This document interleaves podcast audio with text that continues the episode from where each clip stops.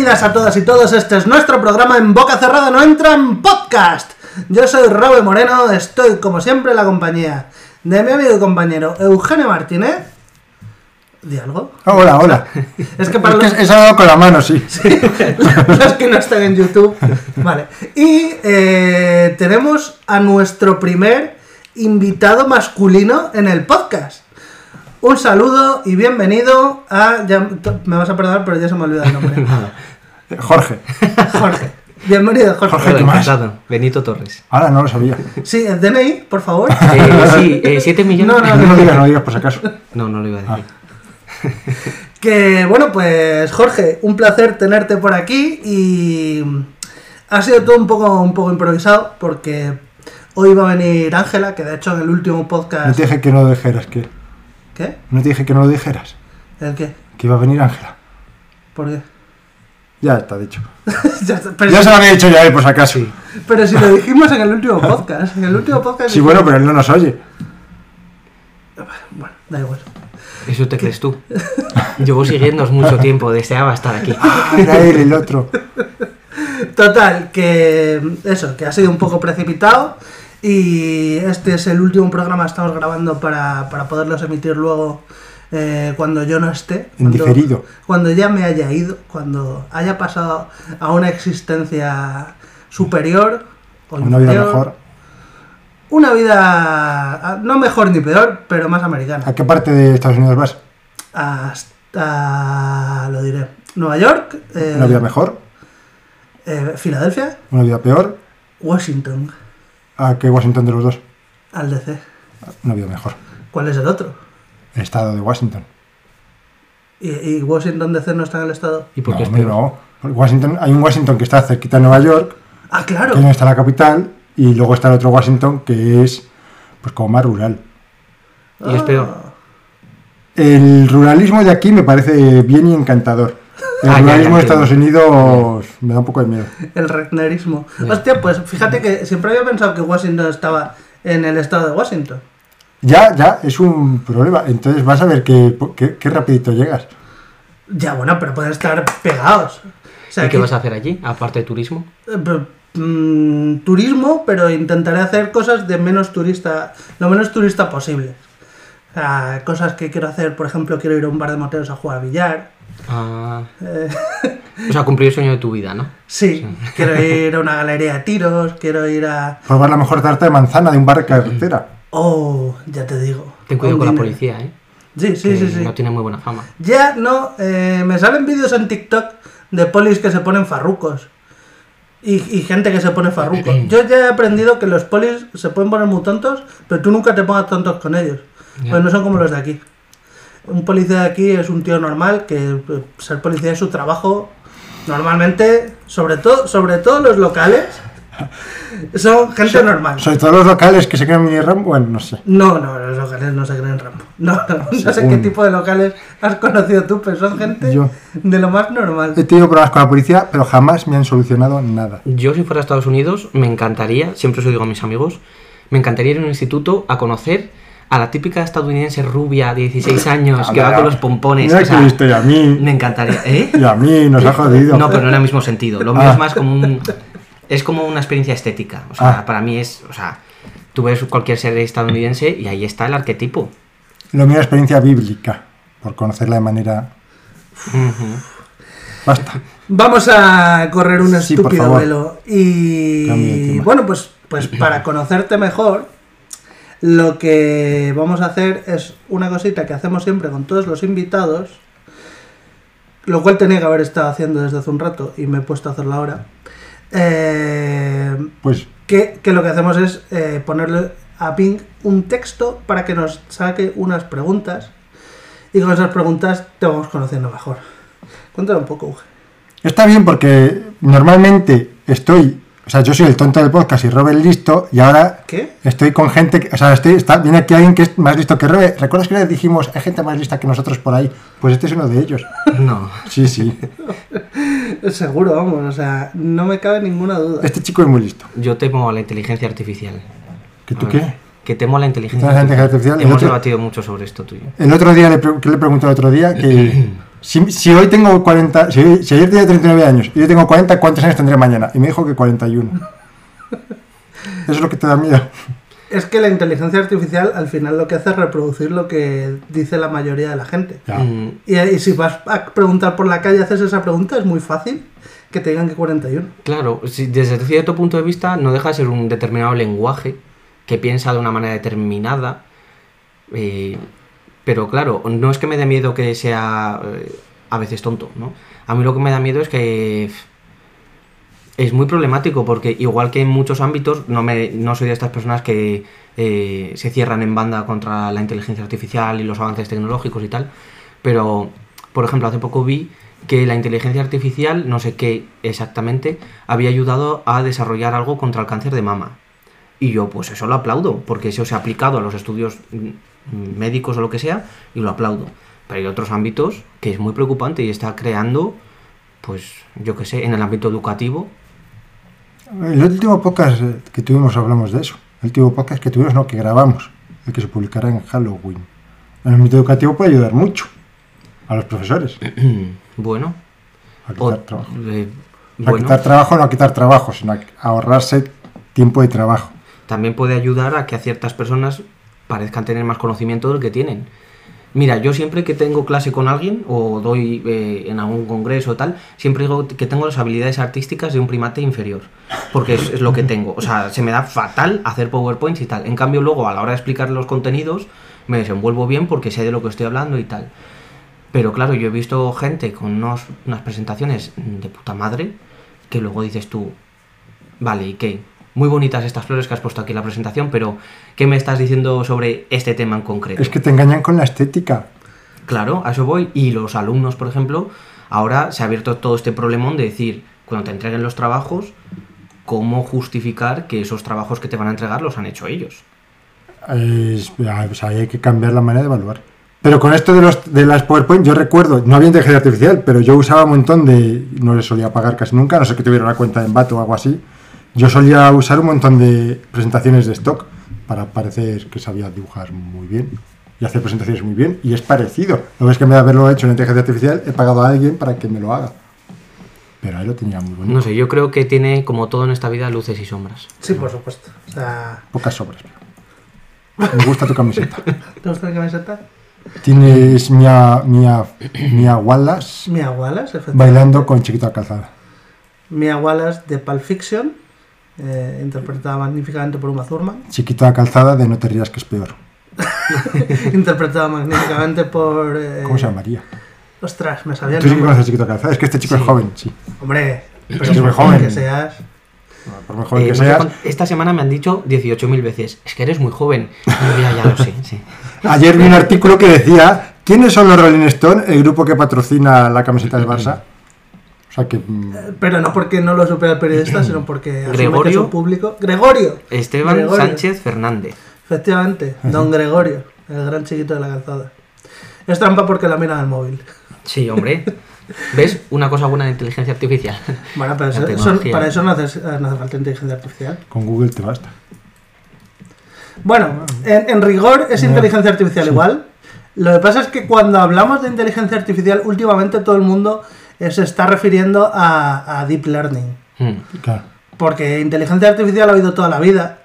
De hecho, leer una enciclopedia no es inteligencia artificial. ¿Qué? Porque es algo artificial y estás cogiendo ahí algo, información que no tienes tú en la cabeza. Bueno, sí, o sea, entiendo por dónde vas, pero ahí te vas a meter en temas de transhumanismo muy tochos. ¿eh?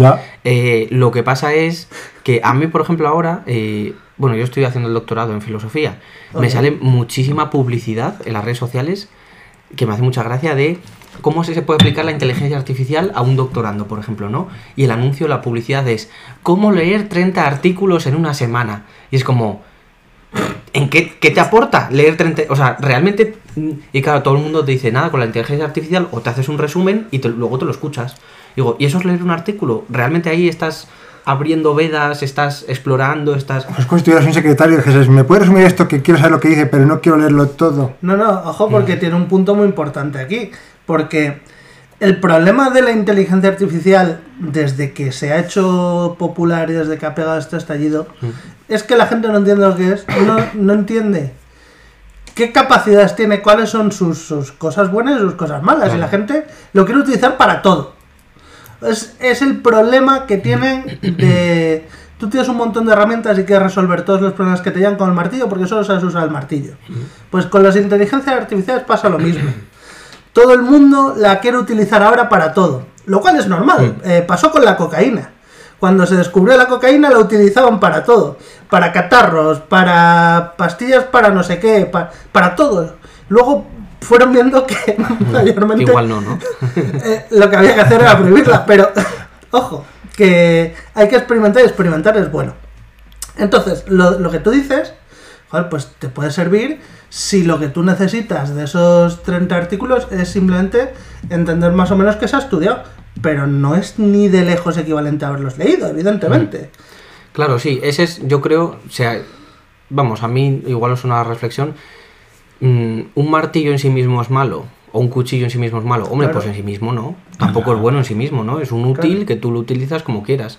Entonces yo creo que la inteligencia artificial se debería plantear así. Y me parece muy sabio lo que estás haciendo tú porque tenemos que conocer un poco sus posibilidades. Claro. Y qué es, cómo funciona y tal. Lo que pasa es que el ser humano tiende a hacer cosas más grandes que sí mismo. Y Sí, se sí, nos va a ir de la mano, yo Claro. creo. ¿Tú puedes clavar un clavo con un coche? Sí, claro. Pones el clavo en la pared, arrancas el coche, le, le enchufas Mm. el coche a toda velocidad contra el clavo y el clavo se clava en la pared. Claro. ¿Es la mejor forma de clavar un clavo? A lo mejor no. Bueno, lo podemos comprobar ahora si queréis. Pero ¿Has tenido el coche? eh, no. ¿Tienes coche? ¿No? Ah, ah, no. No. Para esto no. Tienes coche, lo que no tienes clavos. Ah, eso. Claro, bueno. Pues, a ver. Nos, nos vamos a meter en estas cosas, estas discusiones que a mí me encantan, y nos vamos a meter un poco más adelante. Es como la parte media del programa, ¿vale? Pero primero lo que solemos hacer es eso, lo que decía. Unas preguntas para conocerte mejor y también pues para echarnos unas risas. Y yo tengo un texto que le pego siempre a mí, que dice... Eh, tengo un podcast de humor y voy a traer un invitado. Eh, ¿Qué pregunta personal puedo hacerle para romper el hielo con una pregunta incómoda? Y entonces Bing me saca sus movidas. ¿Ves? Para esto una inteligencia artificial está muy bien. Aunque te digo que suele repetir preguntas más de la cuenta. Pero también yo voy leyendo y me salto algunas, las, las desordeno, yo le ayudo. Como yo sé que la inteligencia artificial Sí. es imperfecta, yo le ayudo. Vale, pues dice, ¿cuál es la peor mentira que has dicho para impresionar a alguien? Para impresionar a alguien. Es que son preguntas que, que te llegan así en frío y dices, me cago en Dios, pensaba que vas a preguntar Pues algo más una vez, sencillo". una vez hice una cosa, a, a lo mejor a ti te lo he contado ya alguna vez. Eh, yo cuando era joven y alocado, eh, Mucho más joven todavía. mucho más joven, mucho. Vale, vale. Eh, De aquella la gente ni siquiera me decía que era joven, o sea, imagínate. sí, pero una vez estaba yo eh, pues de fiesta con unos amigos y tal, y eh, pues apareció una chica que no estaba nada mal, y me y recuerdo que una persona de confianza de, de mis antiguos amigos y tal me comentó, bueno, pues no digas nada a esta chica de que eres bisexual y tal, porque eh, pues era bífoba. Entonces dijo, no, no, es que como son unos viciosos, yo no quiero tal, no sé qué. Y yo me callé como una marrana, me lié con la chica y me sentía fatal. Porque dije, joder, esto no está bien. Y luego ya se lo dije. Y le dije, mira, quiero que sepas que no me parece bien tu actitud, tal, no sé qué. Y yo también lo he hecho mal porque me he callado como una sucia marrana solo para col. Y creo que esa mentira estuvo mal porque no solo la utilicé a ella, sino que me utilicé a mí también. O sea, sí, sí. Pero bueno, luego la chavala parece que reaccionó bien. Y no sé si seguirá siendo un poco así de... A lo mejor se le curó el bifobismo. No, no lo A sé. lo mejor tu mentira vino bien al mundo. Desde un ¿Tú punto de crees? vista kantiano mal, pero desde un punto de vista utilitarista de puta madre. Bueno, no sé. Yo bien bien no, no recuerdo que me sintiera después de ello. Pero... Normal. Eh, que, por cierto, creo que es la, la vez que nos han dado una respuesta a estas preguntas con más enjundia. Sí, no Pues está normalmente... Es que este chico es muy listo, este chico es una joya. Ya te digo. Ya, te, ya sé, por eso quería yo traer un día. Vale, otra. Dice, ¿cuál es la cosa más loca que has hecho bajo la influencia del alcohol? Puf, muchas. Eh, sí, eh, pues no sé. Em, Venir a grabar un podcast. No, una vez, bueno, ahí estaba bajo la influencia del alcohol y otras cosas. Pero una vez estaba por Plaza Mayor con un grupo de amigos y me creía un astronauta. Te creías un Y, astronauta. sí, yo iba por Plaza Mayor y es que además era, es como que el recuerdo ahora mismo lo tengo como desde fuera, ¿no? Y yo recuerdo que la vivencia era de estar eh, caminando sobre planetas, estrellas y que todo era maravilloso. Yo iba como ingrávido, iba, qué bonito es este universo en el que estoy.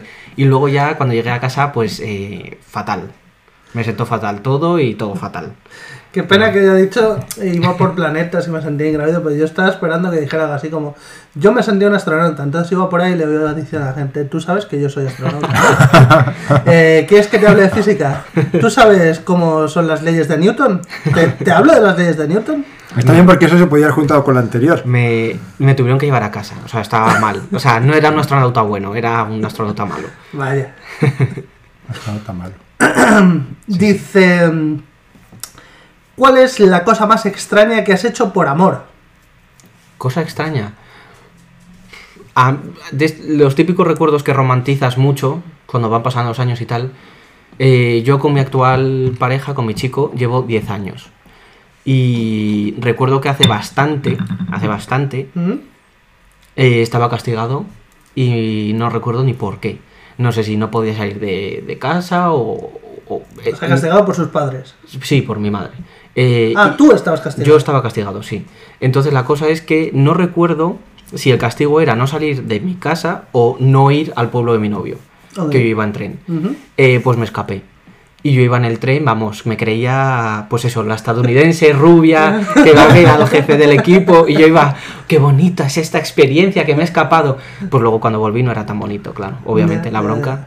Pero sí, eso es a lo mejor algo bastante loco que he hecho. Pero sabían que te habías ido allí, se había dicho, mamá, paso de tu castigo, me voy. Sí, sí, porque cuando vio que no estaba en casa, pues me llamó, supongo. O sea, Ah, Ya eso se soluciona muy fácil con yo los móviles. sí. recuerdo más la sensación de ir en el tren diciendo, ay, me he escapado, qué, qué malo soy, que no sé qué. Y luego ya la sensación de volver con las orejas gachas diciendo, joder, algo me va a caer. Es que nosotros, como somos así de viejos, ves que está, tenemos el pelo canoso entero y eso. eh, cuando nosotros éramos niños de que te castigaban eh, tus padres, no había móvil. Claro. Ya, El concepto que tenemos es: si yo me fugo cuando me están castigando mis padres, te fugas y punto. eh, te fugas y punto. Claro. Hasta los 17 años no tuve mi primer... No había, no es que no tuve, es que no había móviles. Bueno, los Ah, había- móviles había desde que yo era pequeño, desde antes de que naciera, sí, Sí. pero quiero decir... no al tenía alcance de gente. cualquiera. Eso. No solían tener la, la- la gente normal. Mm.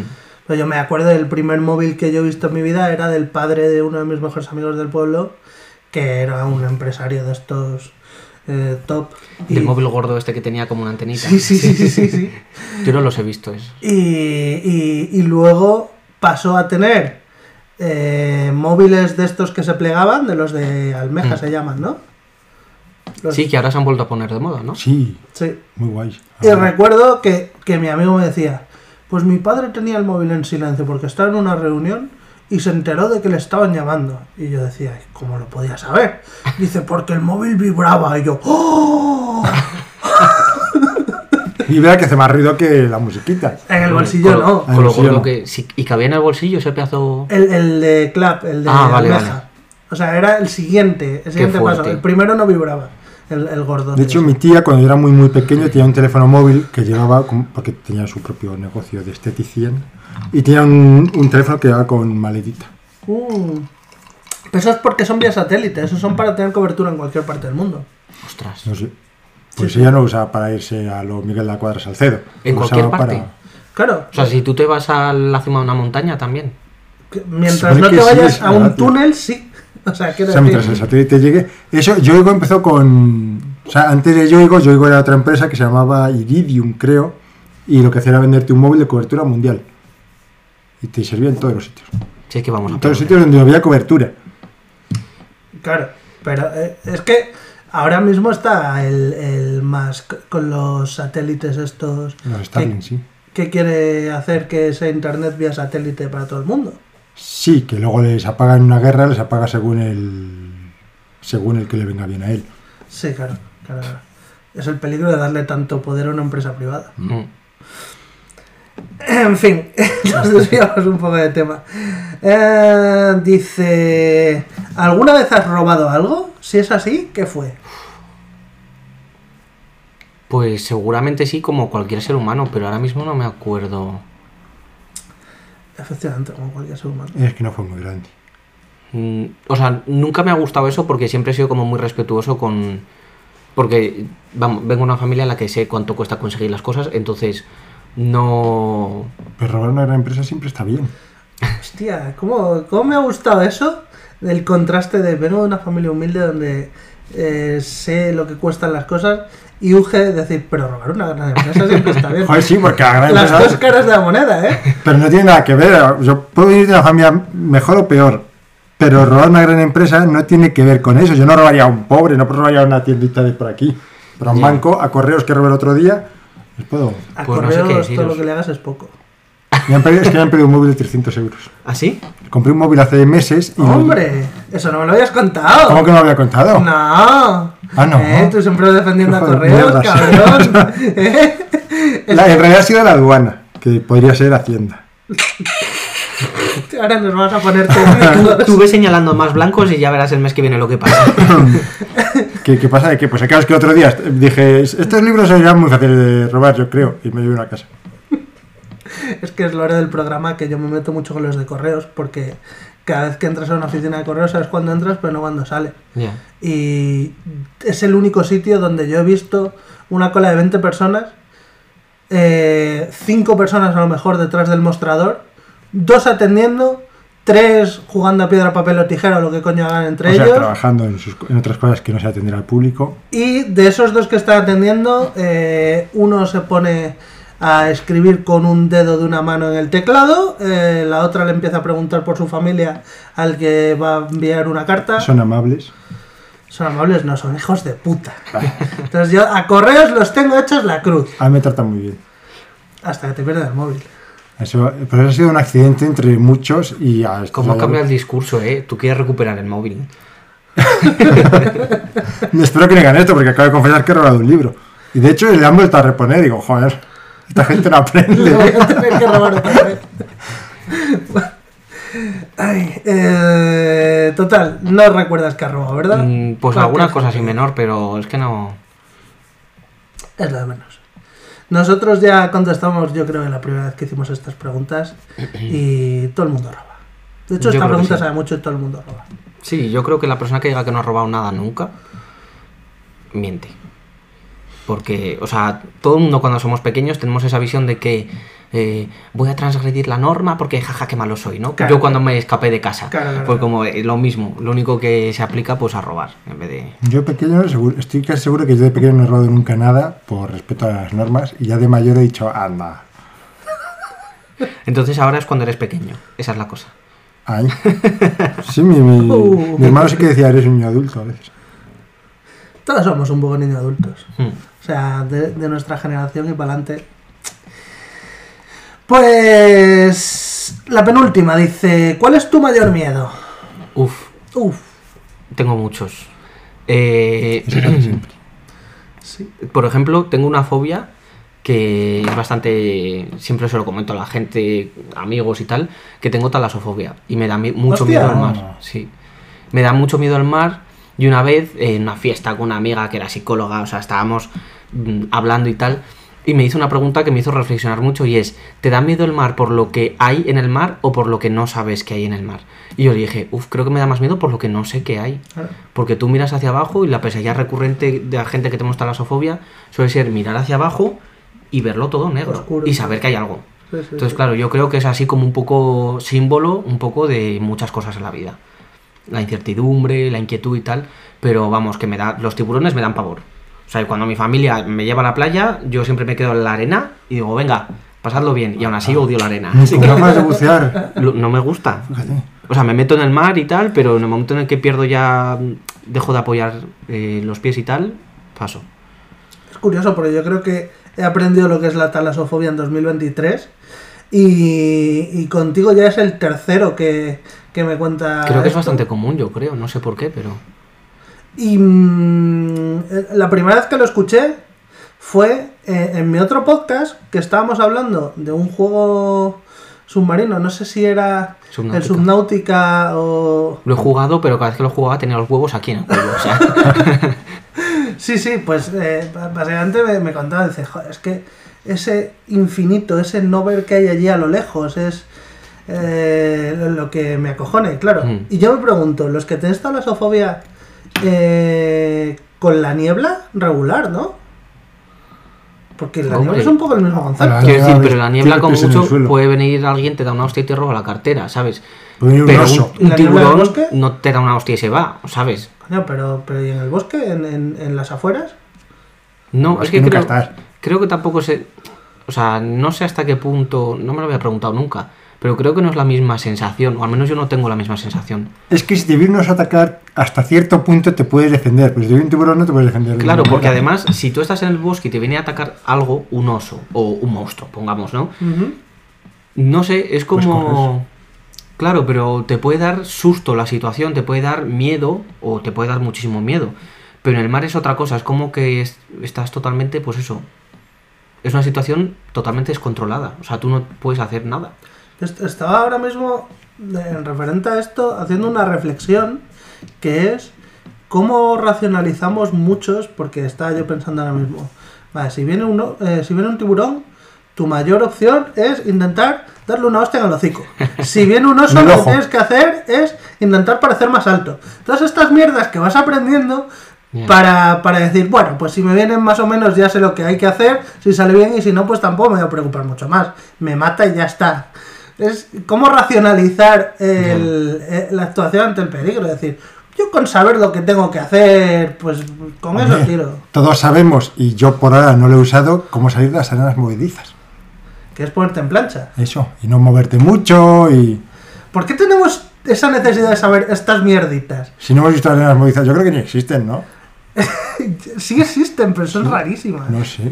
Hombre, existir tiene que existir. No sé, es una buena pregunta. Yo creo que el ser humano eh, somos muy conscientes, sobre todo hoy en día que tenemos la información a un tiro de piedra, eh, que usamos la racionalidad también para sobrevivir, para otras muchas cosas, pero para sobrevivir. Entonces, me parece lógico que tú si te planteas si voy a un bosque, ¿cómo haría para encontrar comida? ¿Cómo haría para tener calor? ¿Cómo haría para tener un pequeño refugio? Me parece lógico pensar que la racionalidad es fruto de, de la adaptación, de la evolución humana. Y como digo, creo que también hay otros muchos aspectos que no son la supervivencia, ¿no? Pero... Yo No no iría a un bosque y resuelvo todo. Yo estoy contigo, o sea, yo estoy totalmente en tu equipo. ¿Para qué voy a salir de la ciudad? Yo, sé que yo, no es, yo no diría que tengo talasofobia, pero a veces sí que he estado buceando, está todo azul debajo de mí y tiene unos ataques de, o sea, yo ataques de pánico en el mar he tenido, no te voy a decir todos los días, pero por lo menos una vez a la semana. Pero tú Hostia. piensa, ¿qué hay exactamente en el mar? Hay animalitos, hay cosas que son muy feas, ¿no? Que te pueden dar... Hay sinfonóforos. Claro, pero... Pero ¿qué más? ¿No? Quiero decir, si... ¿Qué más? ¿Has visto un sinfonóforo alguna vez? No. Pues luego, luego te envío, luego te envío, luego lo pongo en el grupo. Pero no, nos da pavor pensar que es las partes más profundas de la Tierra están ahí metidas, que puede haber animales que todavía no se conocen y se sabe que hay animales que no conocemos o seres vivos que no conocemos que están ahí metidos y yo pienso, aquí ya es como ponerse muy fantasioso, ¿no? Pero es en plan, los típicos vídeos de YouTube de megalodón en Japón, en los mares de no sé dónde, tú piensas, vale, vamos a ser realistas, no va a existir un megalodón, pero algo sí. parecido, un tiburón blanco gigante o algo, dices tú, no, no, gracias. Yo que me quedo en Valladolid, que no tiene... Hay una medusa de 30 Aquí la metros. única playa que tiene es el- donde van los residuos de toda la ciudad. Así A ver, que- es, es un poco lógico porque el mar, a pesar de ser mucha más cantidad de superficie que la Tierra en el planeta, está muchísimo menos explorado. O sea, quedan muchas especies todavía A por... pesar de ser o porque es. O sea, parece que es justo al ser más grande, pues parece que es. Pero, pero al ser más grande dirías, pues, pues tienes más sitio donde buscar. Bueno, claro, sí.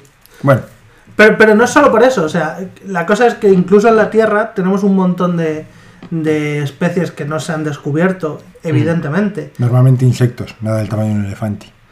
ya. Bueno, de vez en cuando se sorprenden con algún bicho así. Normalmente que parece un ciervo. ¿Qué? Ciervo. Ah, el vídeo este dices, a mí me salió un vídeo esta semana o la pasada de aparece un ciervo con tres ojos y no sé qué. Y dices tú, vamos a ver, esto es un filtro de, de Facebook o de... Sí, eh, los vídeos estos de gente que no sabe cómo funcionan las fotos y cómo funcionan las cámaras digitales son muy graciosos. Como un artículo que, que mandaron hace poco por un grupo de defiende que vivimos en una simulación porque empezaba a hacer una foto al, al cielo y le empezaba a subir la saturación y no sé qué y se empezaba a pixelar por, por cómo funcionan las putas cámaras de los teléfonos. Decía, mira, mira, mira, esto es, es, Hostia. es una simulación. Negacionistas de la realidad. Negacionistas de las gafas, de los planetas, de las vacunas. Bueno, y que, a ver, lo de la simulación es una teoría mm, legit, o sea, es una teoría que, que hace- algunos científicos defienden como posible, sobre todo porque no se ha refutado. O sea, no hay nada que demuestre que no vivimos en una simulación. Bueno, es- es- en realidad es un problema histórico que ha acompañado, al menos a nuestra cultura, la ha acompañado bastantes veces. Mm. Tenemos pruebas de ello, pues como decís vosotros, en la ciencia, también en la filosofía y tal. Eh, quizá en otros términos, más términos de sueño, más de simulación y tal. Pero, no sé, a mí me parece que es, hoy en día sigue siendo fruto de lo que hablábamos antes, de que la gente no sabe cómo realmente cómo funciona la tecnología. Sí. Porque- Hay, hay mucho desconocimiento. Claro, a mí siempre me alucina pensar que las generaciones que son eh, sorprendentemente menores que yo, sí, hay gente menor que yo, eh, tienen tantísima información al alcance de la mano con un solo clic y en cambio están tan poco concienciados de algunas cosas. Es como que la información la tienen, pero no la retienen, no saben usarla. No sé, a mí me parece que hay ahí un saber hacer que se está perdiendo mucho. Yo siempre pienso, por ejemplo, eh, en gente que conozco que es más pequeña que yo. eh, por ejemplo, tengo una hermana pequeña y yo flipo porque ya está muy concienciada de muchas cosas, pues de feminismo, de teoría LGTB, de derechos humanos y cosas así. Pero eh, no es su caso. Pero he hablado con otra gente también de su misma edad, pues en torno a 10 16, 18 años y tal. Y flipo porque saben perfectamente, por ejemplo, lo que es el feminismo, pero se la suda. Quiero decir, no tienen ese, esa preocupación moral de decir, coño, que esto viene por una exigencia de que estás haciendo daño a alguien, de que estás abusando de tu poder, o de que es como que eh, fueran Wikipedias andantes. Pero, Entonces- pero yo lo veo bastante normal. En nuestra generación pasaba algo muy parecido con las jornadas laborales, por ejemplo. O sea, la- los caminantes de nosotros han luchado porque la jornada Mm. laboral que tenemos ahora de 40 horas sea la que es. Mm. Y mucha gente de nuestra generación ha dejado mm, libremente pasar ese privilegio, incluso ha retrocedido porque, porque realmente no ha sabido valorar el, el logro y lo que Claro. se ha conseguido hasta llegar ahí.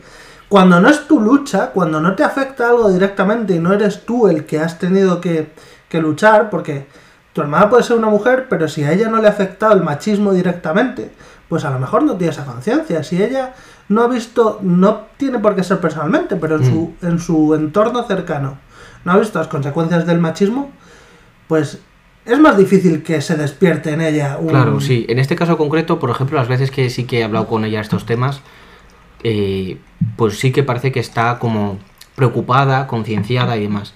Pero con otras personas que he hablado, como de su edad, más o menos, a mí eh, me alucina porque yo, por ejemplo, conozco gente, pues eso, eh, de cierta edad, que está haciendo unas cosas que a mí, yo que sé, que con eh, 16, 18, 20 años, ya te cuenta que ha hecho tríos con una persona de su mismo género y con otra persona del género contrario, por ejemplo, eh, o de otro género, y, lo normaliza de una manera súper natural y tú piensas, hostia, algo, algo dentro de ti o algunas personas pensamos, jo, qué bien, ¿no? Qué avanzado estás, qué concienciado y tal, pero como que luego no le da ningún matiz moral, es como que es irrelevante, es como que se ha Es su banalizado, realidad. es sí. su- es- para ellos no es algo... Pero, pero, pero, o sea, han hecho un trío y ya está. ¿Qué, qué matiz tienen que darle a...? Claro, me refiero Pues que que... hace 30 años esto era de cárcel, a lo mejor. Bueno, sí, ya, ya. Ah, ah, lo decís Claro. como que estamos... Vale, vale, vale, vale. vale. la, Entiendo. la liberación sexual. Vale, sí, Claro, entendido, tampoco, entendido. tampoco hace falta No hacer una iba. manifestación cada vez que te haces un trío, o sea, no voy por ahí. Pero la cuestión es que creo que sí que es necesario tener cierta sensibilidad, llámala X, llámala sensibilidad moral, sensibilidad estética, que cuando tú conoces algo lo aprecias. Sabes lo que estás conociendo, lo comprendes, ¿no? Lo interiorizas. Yo noto que hay mucha gente menor que yo, eh, y también mayor seguramente, no lo sé, pero que es como que no Porque tú simplemente puedes no conocer algo y punto, ¿no? Pero esta gente lo conoce. Y lo conoce precisamente, seguramente por internet, por la tecnología, porque se informa, por TikTok, por lo que sea. La cuestión es que eh, tienen el conocimiento pero no lo comprenden, no lo interiorizan. Y a mí eso me fascina porque es un fenómeno que es como banalizar hasta lo más humano, ¿no? Es que aparte yo creo que también, em, ¿sabes esto que ha pasado siempre de... Es que las nuevas generaciones son lo peor? Hmm. Pues creo que, que tiene un de fondo una lógica. Nosotros estamos constantemente aprendiendo cosas y evolucionando y nuestro sistema de valores está todo el rato cambiando, Mm. salvo que seas un tontaco. Y cada vez que tu sistema de valores da el siguiente paso, pues a lo mejor a los que están un pasito por detrás, que eras tú antes de ayer, Hmm. los ves como diciendo, este todavía no, Bueno, no podéis entiende de qué va el mundo. Podéis estar siendo vosotros ahora mismo conmigo, de hecho. Porque tu cara está siendo un cuadro No, genial. estaba pensando que el otro día le decía, es que yo aprendo algo y luego digo, y al día siguiente aprenderlo digo a la gente, pero no sabes esto, Exacto. y va muy en este... Es que es eso. Ya, sí. Sí, es verdad, es verdad. Yo lo digo más que nada porque a lo mejor estoy teniendo como otras eh, reflexiones en mente y tal, pero a mí me asusta mucho que estamos llegando a un tipo de sociedad mm, como que nada es importante. Muy banal todo, Ah. ¿no? Muy... Líquido, Sí. O sea, el horror, el posmodernismo, nos alcanza y No, nos aplasta. Yo no he dicho la palabra mal. Ya lo he dicho yo. Sí, pero yo, por ejemplo, ahora he estado haciendo unas lecturas de un autor muy interesante que, claro, él lo que dice es que esa visión... Eh, Han. no sabría igual. Eh, es un autor interesante que, bueno, tú puedes tener tus más o tus menos con este autor. Yo conozco gente de filosofía que no le gusta nada, pero bueno, es así como divulgativo, os lo recomiendo. Y por ejemplo, una idea que dice él que a mí me estimuló fue precisamente esto, que estamos viviendo una sociedad en la que estamos perdiendo la capacidad de erotizar. Y estamos, pues eso. eh, ¿Puedes deletrearlo? Para nuestros lectores, clientes, ¿puedes deletrearlo? el nombre Sí. del autor. Sí. No.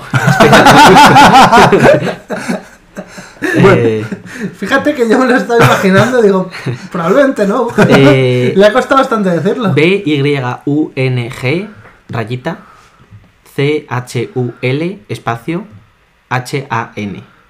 Byung Chul Han. Byung Chun Hal, chul como chulo, pero sin la O, y Han como Han solo. Eso es. Y claro, me parece muy interesante porque el otro día hablaba con un com- compañero del departamento y no sé, por supuesto es un terreno privado, esto cada persona lo hacemos de una manera Claro. y se ha hecho siempre, pero bueno, en el terreno sexual siempre hay como cierto cierto rito, cierto juego, ¿no? Antes de ponerte manos a la obra. Es como un ir preparando el terreno, ir eh, accediendo al juego, invitando al juego a la otra persona. Sí, lo- los prolegómenos, ¿no? El- Sí, es, no sé, lo puedes llamar, sí, eh, preparatorio, lo que quieras. Lo que pasa, en realidad, es ya, ya es parte del juego. O sea, la invitación al juego ya es parte del juego, eso es lo importante. sí, sí, sí. La cuestión es que, claro, desde la perspectiva de este autor, eh, es cierto que hoy en día, por ejemplo, un, un aspecto clarísimo donde hemos desaprendido a erotizar es el sexo.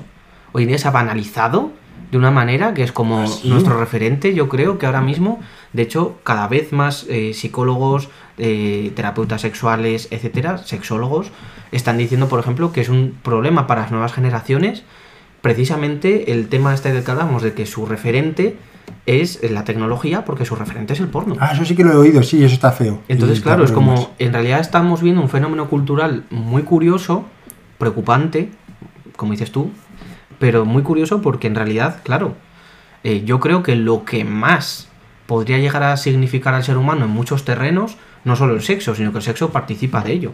Es como que estamos perdiendo todo ese... No sé.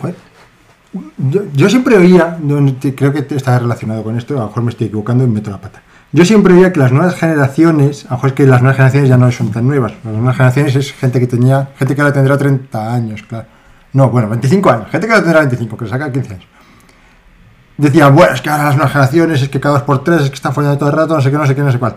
Cuando yo estuve en la Universidad de Magisterio, que fue hace 20 años, me acosté con más chicas de las que me he acostado cuando he estado en publicidad. Quiero decir, es que fue, que fue hace 5 años, quiero decir, También en magisterio, que yo era un, un panoli, eh, eh, tuve sexo con unas cuantas compañeras, mientras que en Pucela que dije, guau, me voy a hinchar a follar porque toda esta gente es jovencísima se hincha- están todo el rato follando, según he leído, y eran muy monjas. Claro. Muy monjas. Por eso he dicho que esto depende mucho de cada uno, porque normalmente, por Menos general, tres. se, su- Perdón. se suele tener más relación, más vida sexual o emotiva, afectiva, llámalo X. Normalmente no todo el mundo. Eh, cuando eres más joven, adolescente, te estás conociendo, estás conociendo lo que te gusta, lo que no te gusta, pruebas, dejas de probar. Yo creo que es normal. Lo que pasa es que, insisto, que hay adultos que siguen haciendo eso y fenomenal. O sea, mientras lo hagas de manera consciente y sana, no hay ningún problema. Yo cuando estabas hablando de esto me he puesto a buscar porque mandaron eh, un tweet de estos graciosos, ¿no? De, de la cuenta Kim Jong-un, que es un tuitero de humor. No es el de verdad. Y el tweet dice, el disco más personal e introspectivo de, de Bad Bunny.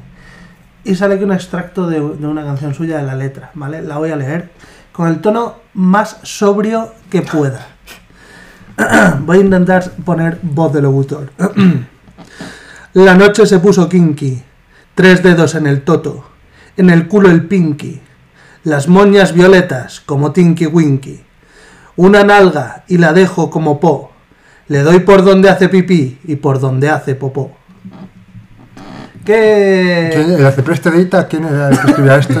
Sí, sí, sí. Su primo, su primo el malo. Bueno, lo primero, que me parece que es una canción eh, maravillosa con una profundidad. No, eh, me parece que es un desconocimiento de- del cuerpo, en este caso eh, femenino, de la hembra, eh, importante porque ¿cómo vas a dar a alguien por donde hace pipí? O sea, quiero decir, Ya. fisiológicamente es imposible. bueno, sí, Entonces, yo creo que se refería pues ya. o, o haces mucho daño a la otra persona o la tienes minúscula. Sí que hay vídeos de gente metiéndose cosas. No, no, no vayamos por ahí. No, Pero bueno, no, creo que sea a lo que se refiere a este señor. Yo a lo que iba, y voy a, voy a ir dar unos pasos atrás, es que esto que has dicho de Bad Bunny me parece muy acertado porque en el fondo estamos viviendo pues es una banalización de cosas, o sea, y nos podemos ir a otros campos, por ejemplo, el ámbito del culto religioso, eh, nos guste más o nos guste menos, seamos ateos. o Aquí no, nos encanta eso. Claro, pero para darle palos, ¿no? Aquí tienes a un pastor evangélico, ¿eh? Ah, claro, claro. Convencido además. No, no, eh, titulado. Sí, sí, sí. Si San Manuel Bueno Sí, Mártir puede ser sí, cura, puede estar yo puedo titulado, ser pero convencido. Bueno, convencido. Más allá de eso, porque tú puedes tener tus ideas religiosas o pensar lo que quieras de la religión. Pero la cuestión es que históricamente el, el rito religioso nos ha significado y hoy en día nos sigue significando bajo otros parámetros. Por ejemplo, yo tenía un profesor de antropología que era la hostia, eh, dicho mal y pronto, que decía que, por ejemplo, nuestro nuevo dios es el dinero. Y hemos hecho todo un culto alrededor de ello porque en el fondo es nuestra manera de vivir, pues eso, nuestra manera de significar nuestra vida y tal. Más allá de eso, porque eso es una idea de ciertos antropólogos, la cuestión es que, por ejemplo, incluso en las sociedades que estamos viviendo ahora, como dices tú, posmodernas, los cultos se están perdiendo. Es, es todo irrelevante. Si tú vas a misa, muchos jóvenes, por ejemplo, van a misa ya no por obligación, como podíamos ir nosotros. Ahora van a misa, no saben ni por qué. Porque nadie les obliga. Porque, Entonces, porque hay una inercia. infraestructura montada que al final causa una inercia de que en el fondo hay un montón de dinero moviéndose en, en, en aras a la religión. Mm. Entonces ese dinero, quieras que no, hay gente que, que está en puestos de aprovecharlo y sigue tirando un poco del hilo para que se siga moviendo la rueda. Claro. Pero es verdad que la gente cada vez se la suda más todo. Bueno, yo tengo la suerte, porque siempre, siempre lo digo además, tengo muchísima suerte porque yo soy una persona completamente agnóstica y yo estas cosas como buen filósofo soy un porculero y siempre dudo de todo. Eh, también estoy muy a la escucha de cosas... eh, me interesa mucho, por ejemplo, cuando hablo con amigos míos o amigas mías que son religiosas eh, y tengo la suerte de tener además amigos de varios credos. Entonces, me fascina porque viven, cuando una persona realmente tiene esa experiencia ante la Sí. vida, eh, no sé, es como que tú, yo voy ahora a una discoteca y veo a los jóvenes de ahora y hablo con estos amigos míos que son, a lo mejor se sacan 8 años, no se sacan más, y me fascina porque es como que, que se ha perdido ahí. Quiero decir, yo, por ejemplo, soy una persona agnóstica que no tengo esa experiencia. Entonces, ya no es por tener o no esa experiencia religiosa, es por decir, ahora la sensación que tengo es que vivimos en una sociedad en la que no importa que tengas experiencias de sentido. A ver, yo creo que, que- que la gente siempre tiene una angustia existencial y esa angustia existencial se manifiesta de muchas formas distintas. Típicamente ha sido la religión porque era lo que te obligaba por la sociedad en la que se ha estado viviendo hasta hace dos días. Pero a día de hoy que nadie te obliga a creer en una religión, Mm. por lo menos ah, vamos a hablar aquí en España, no, no quiero meterme en jardines de otros sitios del mundo. Aquí en España a día de hoy a nadie se le obliga, es más, ya la religión no está ni siquiera bien vista en el sentido de que cuando yo era pequeño era lo correcto ser religioso, era como lo que estaba bien visto por la sociedad y si no era religioso no estaba mal visto per se, Mm. pero lo otro era mejor, ¿vale? A día de hoy, como ya hemos pasado ese punto, hay la, la- la sociedad es mucho más eh, plurirreligiosa, hay más religiones distintas, pero también hay mucha más gente que cuando le preguntas si creen en algo, te dicen que sí, pero no Mm. en algo en concreto. Sí. Yo creo que hay algo más allá, yo creo que hay un Dios, pero yo no soy católico, yo no soy... Yo creo en las energías, dicen.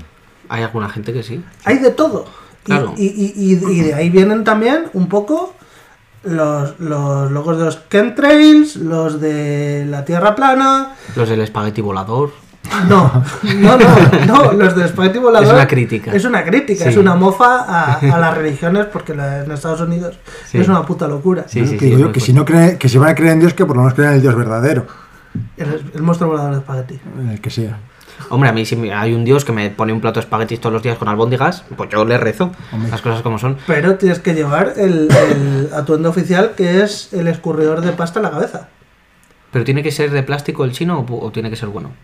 No sé. No se especifica. Ahí no lo Yo creo, a lo mejor sí que se especifica, no lo sabemos. Mm. ¿Veis? Todas las religiones tienen ahí su, su falta en el decálogo. Sí. Pero a lo que yo iba es que igual me he fijado mucho yo a la manera de, de hablar del tema, sobre el tema de la experiencia religiosa.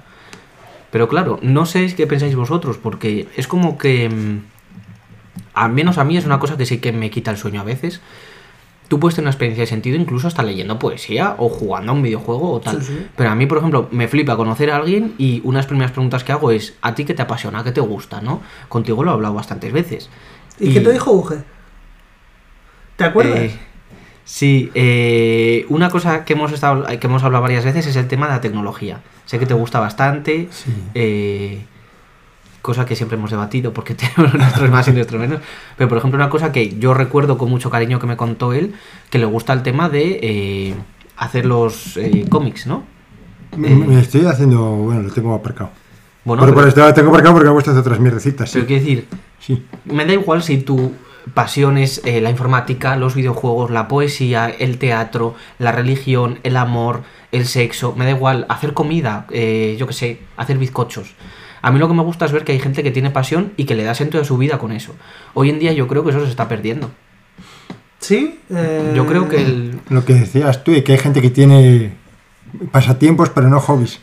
Eh, sí. eh, yo lo que es. Esto es una. Pues es una buena idea. Una cosa que, que he ido asentando en mi cabeza a lo largo del tiempo y es que a día de hoy tengo una máxima y si tú le preguntas a alguien qué es lo que a ti que te gusta hacer Mm. y te dice pues no sé, salir con mis amigos, la música y viajar, aléjate de esa persona porque es una persona peligrosa. Entonces, probablemente sea algún tipo de psicópata, alguien que, que no está bien. Pero es que en está realidad sufriendo. es, es justo que vas a escribir como un arquetipo muy, muy posmoderno, muy tal. que en de soso, un arquetipo de soso. de soso, pero es lo que está promoviendo el capitalismo. O sea, quiero decir, está empujándote a que capitalices eh, experiencias que antes para una persona eran experiencias totalmente erotizadas, ¿no? Que te daban un, un sentido, te, te movían las pasiones, ¿no? En un buen sentido.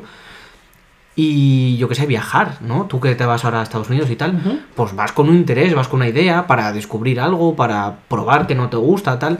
Pero la gente es como que ahora, cuanto más capitalices tu experiencia, cuanto más, ¿no? Del autor este que mencioné antes, por ejemplo, dice, cuanto más te explotes a ti mismo en todos los sentidos, mejor.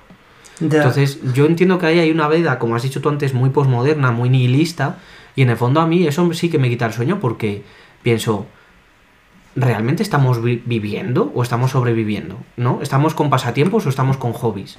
No sé. Es, es que eso es un dato muy interesante. Yo, yo me acuerdo, por ejemplo, una cosa que me gustó mucho que contó Uge de su viaje de, de bodas fue, ¿no? Eh, cuando fuiste a... A Viena. Lo de magisterio no fue, ¿no? Yo estaba en Viena y en Milán, prácticamente. Bueno, eh, más. m- recuerdo que hablando de ese viaje tú dijiste, a mí lo de hacerme fotos allí me la suda, lo de hacer fotos esas cosas. Si quiero verlas, las busco por internet. O si quiero tener una foto donde estoy yo en el Big Bang, cojo una foto del Big Bang, cojo una foto Donde mía se el universo, pongo. ¿sabes dónde es, no? Eh, el momento cero, ¿no? En el- sí. ¿Eh? Eh, que es donde se inició el universo, eso. Perdón, perdón. Continúa, Ah, continúa. Hostia, el Big Bang, sí. no había entendido la broma. pues eso que, que- que- que- cuando me contó eso, a mí me parecía una broma muy graciosa, pero cuanto más lo pienso, más me parece una idea Sí, no muy es interesante. broma. Ya. O sea, no sabía si lo decías en broma o no, No. pero en el momento pensé que era una broma y cuanto más lo pienso, más, más interesante me parece esa idea. Claro, sí, Yo- me planteo ir de viaje con alguien que quiero mucho, pues es mi pareja, puede ser eh, un familiar, mis amigos y tal. Y joder, sí que lo pienso y digo, pues una foto bien hecha, ¿no? Yo creo que nos gusta a todos. La cuestión es ver cómo se está eh, significando, ¿no? La experiencia. Porque hay mucha gente que se hace fotos, no sé, pues eso, para TikTok, Claro. una foto que va a durar 24 horas en una red social y va a desaparecer. Y entonces, claro, lo veníamos hablando ahora por el camino un poquito. Esto conecta mucho con un tema que se ha estudiado hace. se está estudiando ahora, por ejemplo, en filosofía bastante, que es el tema de la memoria. O sea, cómo nos está afectando el tema de la tecnología, la inteligencia artificial y tal, a la memoria. Porque la memoria muchas veces. Si tú haces un.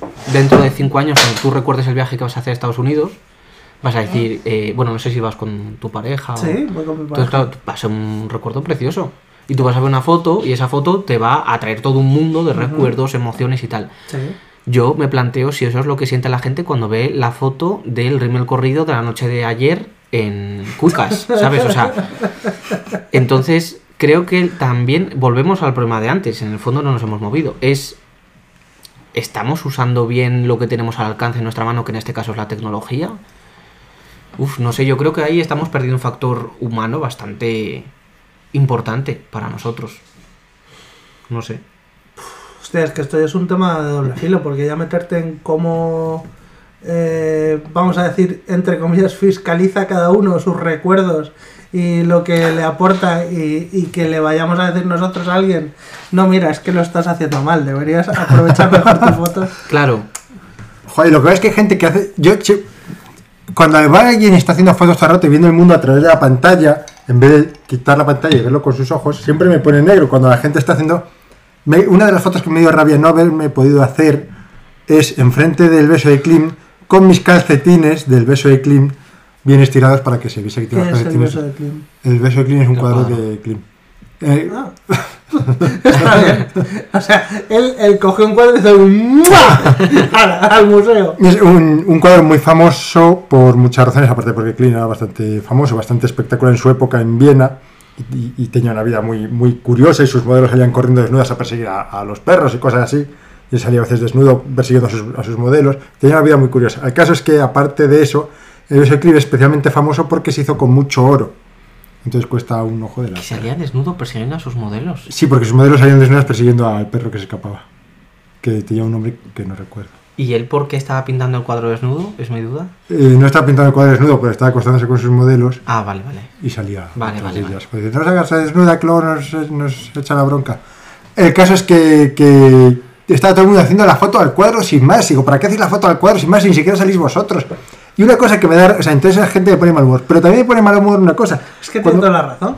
cuando yo era pequeño, salía de fiesta con mis amigos. Pequeño, quiero decir, 20 años, 24, 25, 26. Cuando- salía de fiesta con mis amigos con las cámaras digitales que acaban de salir. Y un día que salíamos de fiesta nos hacíamos 50 fotos y nos hacíamos todos un montón de fotos haciendo el bobo. Ahora y digo, joder, qué jóvenes éramos, que bien estas fotos tal. Pero ahora cuando salimos de fiesta nunca nos hacemos fotos. Entonces yo tengo muchos recuerdos de mí de los 25 para atrás, pero no tengo ninguno de ahí para adelante. Y tengo amigos de ti no tengo una foto. De ti no tengo. De ti tengo fotos de cuando éramos pequeños. De ti no tengo una foto. De Felipe, que es uno de mis mejores amigos, una de las personas que más aprecio y que más quiero en el mundo, no tengo ninguna foto desde que llevaba el pelo, desde que se cortó el pelo. Antes tenía el pelo largo. Claro, aquí habéis No, dicho cosas que son interesantes, porque yo tampoco pretendía decir que ahora los muchachos usan mal la tecnología. De hecho, seguramente la usen mejor que yo. Momento foto. Eh, me ha parecido apropiado hacer Sí. una foto de los tres ahora. Me parece una idea estupenda. Así ya tiene una foto nuestra. Ah. Eh, un 2 por 1 De Sara no tengo una foto. De Ana no tengo una foto. De casi ninguno de mis amigos tengo fotos con más de 20 años. Vale, pues tendremos que coger como, como tradición, cuando venga la gente a grabar con nosotros, hacernos una foto los tres. Estupendo. Perdón, perdón, no quiero interrumpir. No, que tampoco era mi pretensión decir que alguien estuviera usando mal la tecnología. De hecho, seguramente la sepan usar mejor que yo. Y estén más eh, concienciados de qué implica o los problemas y tal. Porque yo además soy un zote para esto. Pero, claro, la cuestión es que muchas veces, no sé, yo creo que se, se dejan de lado ciertos aspectos o ciertas cosas que son también como muy importantes, ¿no? Porque no sé, se me está ocurriendo un ejemplo muy tonto. Pero yo he aprendido mucho, no solo a nivel teórico, haciendo trabajos para la uni. Porque investigas, porque te juntas con otra gente, porque hablas, porque conoces a otra persona que te abre un contacto y luego sales de fiesta con una- esta persona y vas haciendo tu mundo, ¿no? O sea, tienes emociones, mm, piensas que a lo mejor la has cagado con esto y reflexionas y te haces mejor persona. O sea, Esto que Ahí- estás diciendo es un poco lo que yo le saco de partido en gran parte a este podcast, ¿eh? La gente que traemos aquí para grabar, a lo mejor es gente con la que al- antes de esto no tenía una gran relación y a partir de aquí se va estrechando. Mm. O, o gente que no conocía y a partir de aquí si me la encuentro por ahí Claro. siempre va a ser alguien con quien pararte a charlar y con quien comentar. claro. Entonces, esto, para mí, este podcast, por encima de cualquier otra cosa, es una forma de entablar nuevas relaciones y de tener charlas interesantes con la gente. Claro, sí, y la excusa en este caso también es la tecnología, está claro. Bueno, lo sí. que pasa es que habría que, no sé, yo lo pienso y digo, no sé si si todo el mundo lo estamos enfocando bien, esto, no sé. A mí me preocupa, y contigo lo he hablado mil veces, Eugenio, que se nos vaya de madre, porque yo creo que ahí se pue- las cosas se pueden utilizar bien si las enfocas bien. En el momento en el que te desenfocas y el ser humano se desenfoca a sí mismo continuamente. Pero la tecnología nunca ha sido de madre mucho en la, en la vida real, en la historia. ¿Cuándo ha sido de madre la tecnología? Pues poner un ejemplo. La bomba atómica. Joder, pero que se vaya madre. Que alguien lo ha usado mal para algo que él quería usarlo mal. Pero el problema es la persona, no es la tecnología. Porque en- en- no, es que no hay que irse ni a 20 años. En Gaza, en esta última semana, ha caído una tercera parte de potencia en bombas que la de la bomba atómica. Quiero decir, la bomba atómica lo que hace es hacerlo un pelín más rápido, pero no evita absolutamente nada. No es nada especial ni nada novedoso. Hombre, sí lo es. Sí, sí, sí. La única- la, guerra nuclear, la guerra nuclear ha marcado el curso La político guerra de nuclear que han sido dos bombas a un La Guerra país Fría. que ya se había rendido. La Guerra Fría. Claro, la cuestión tampoco es que De hecho, ha evitado muchas cosas la guerra nuclear. O sea, fijaos Bueno, es que a lo mejor a lo mejor no ha sido para mal No quiero en hablar de- algunas cosas, a lo mejor ha sido para bien. No quiero dar la razón a Henry Kissinger. Pero, pero. Yo lo que pienso es que igual el problema no está en hablar, que quizá yo lo he eh, manifestado así, pero igual el problema no está en decir que la tecnología es mala en sí misma, es lo que he dicho antes, un cuchillo no es malo en sí mismo. Correcto. Por ejemplo, un ejemplo que a mí me parece nefasto y que dice mucho de nuestra sociedad actual son, eh, con la inteligencia artificial de hace cuatro días, lo habréis visto, las recreaciones que se han hecho de niñas desnudas, Ya. simulando situaciones que son... Y eso no es que la inteligencia artificial sea mala en sí misma, pero el uso que podemos hacer de esa inteligencia ya no es que sea malo, es que es nefasto. Ya. El uso es malo. Entonces- También pienso yo que eso no es más que un dibujo. Porque el cuerpo. O sea, yo alguna vez he visto gente que dice, esta chica no sé qué, una famosa. Y digo, esa famosa está delgadísima y aquí tiene unas tetas que no le cabrían en el vestido. La cosa es que alguien podría hacer antes un dibujo de la misma persona. Uy, bueno, te cuento con Photoshop. O sea, desde que existen los lápices se puede hacer eso. Yo no es que conozco, más rápido. no conozco en mis 26 añazos de existencia eh, ninguna persona que se haya dedicado a hacer dibujos de niñas desnudas y que se haya hecho tan público para que sea un problema social. Hombre, en, los, en las propias... en la- eh, o sea, de hecho, yo recuerdo, no te sabría decir el ejemplo, pero alguna famosa salió alguna foto suya y se decía que si era fake o no, y estaba claro que era fake. Pero salió la foto y se distribuyó mucho, a lo mejor no de niños, Claro, pero pero sí de famosas. Claro, no un dibujo hecho a lápiz, que es lo que se No, no, sí, sí, bueno, quiero decir, lo del dibujo hecho ahí se podía haber hecho de- y ahora se hace con las fotos porque es lo que hay. Se podía ver, pero se podía hacer con Photoshop antes de la inteligencia artificial. El problema. Y se hacía, y se hacía. Y Sí, se sí. hacía, y de hecho había problemas porque Claro. había gente.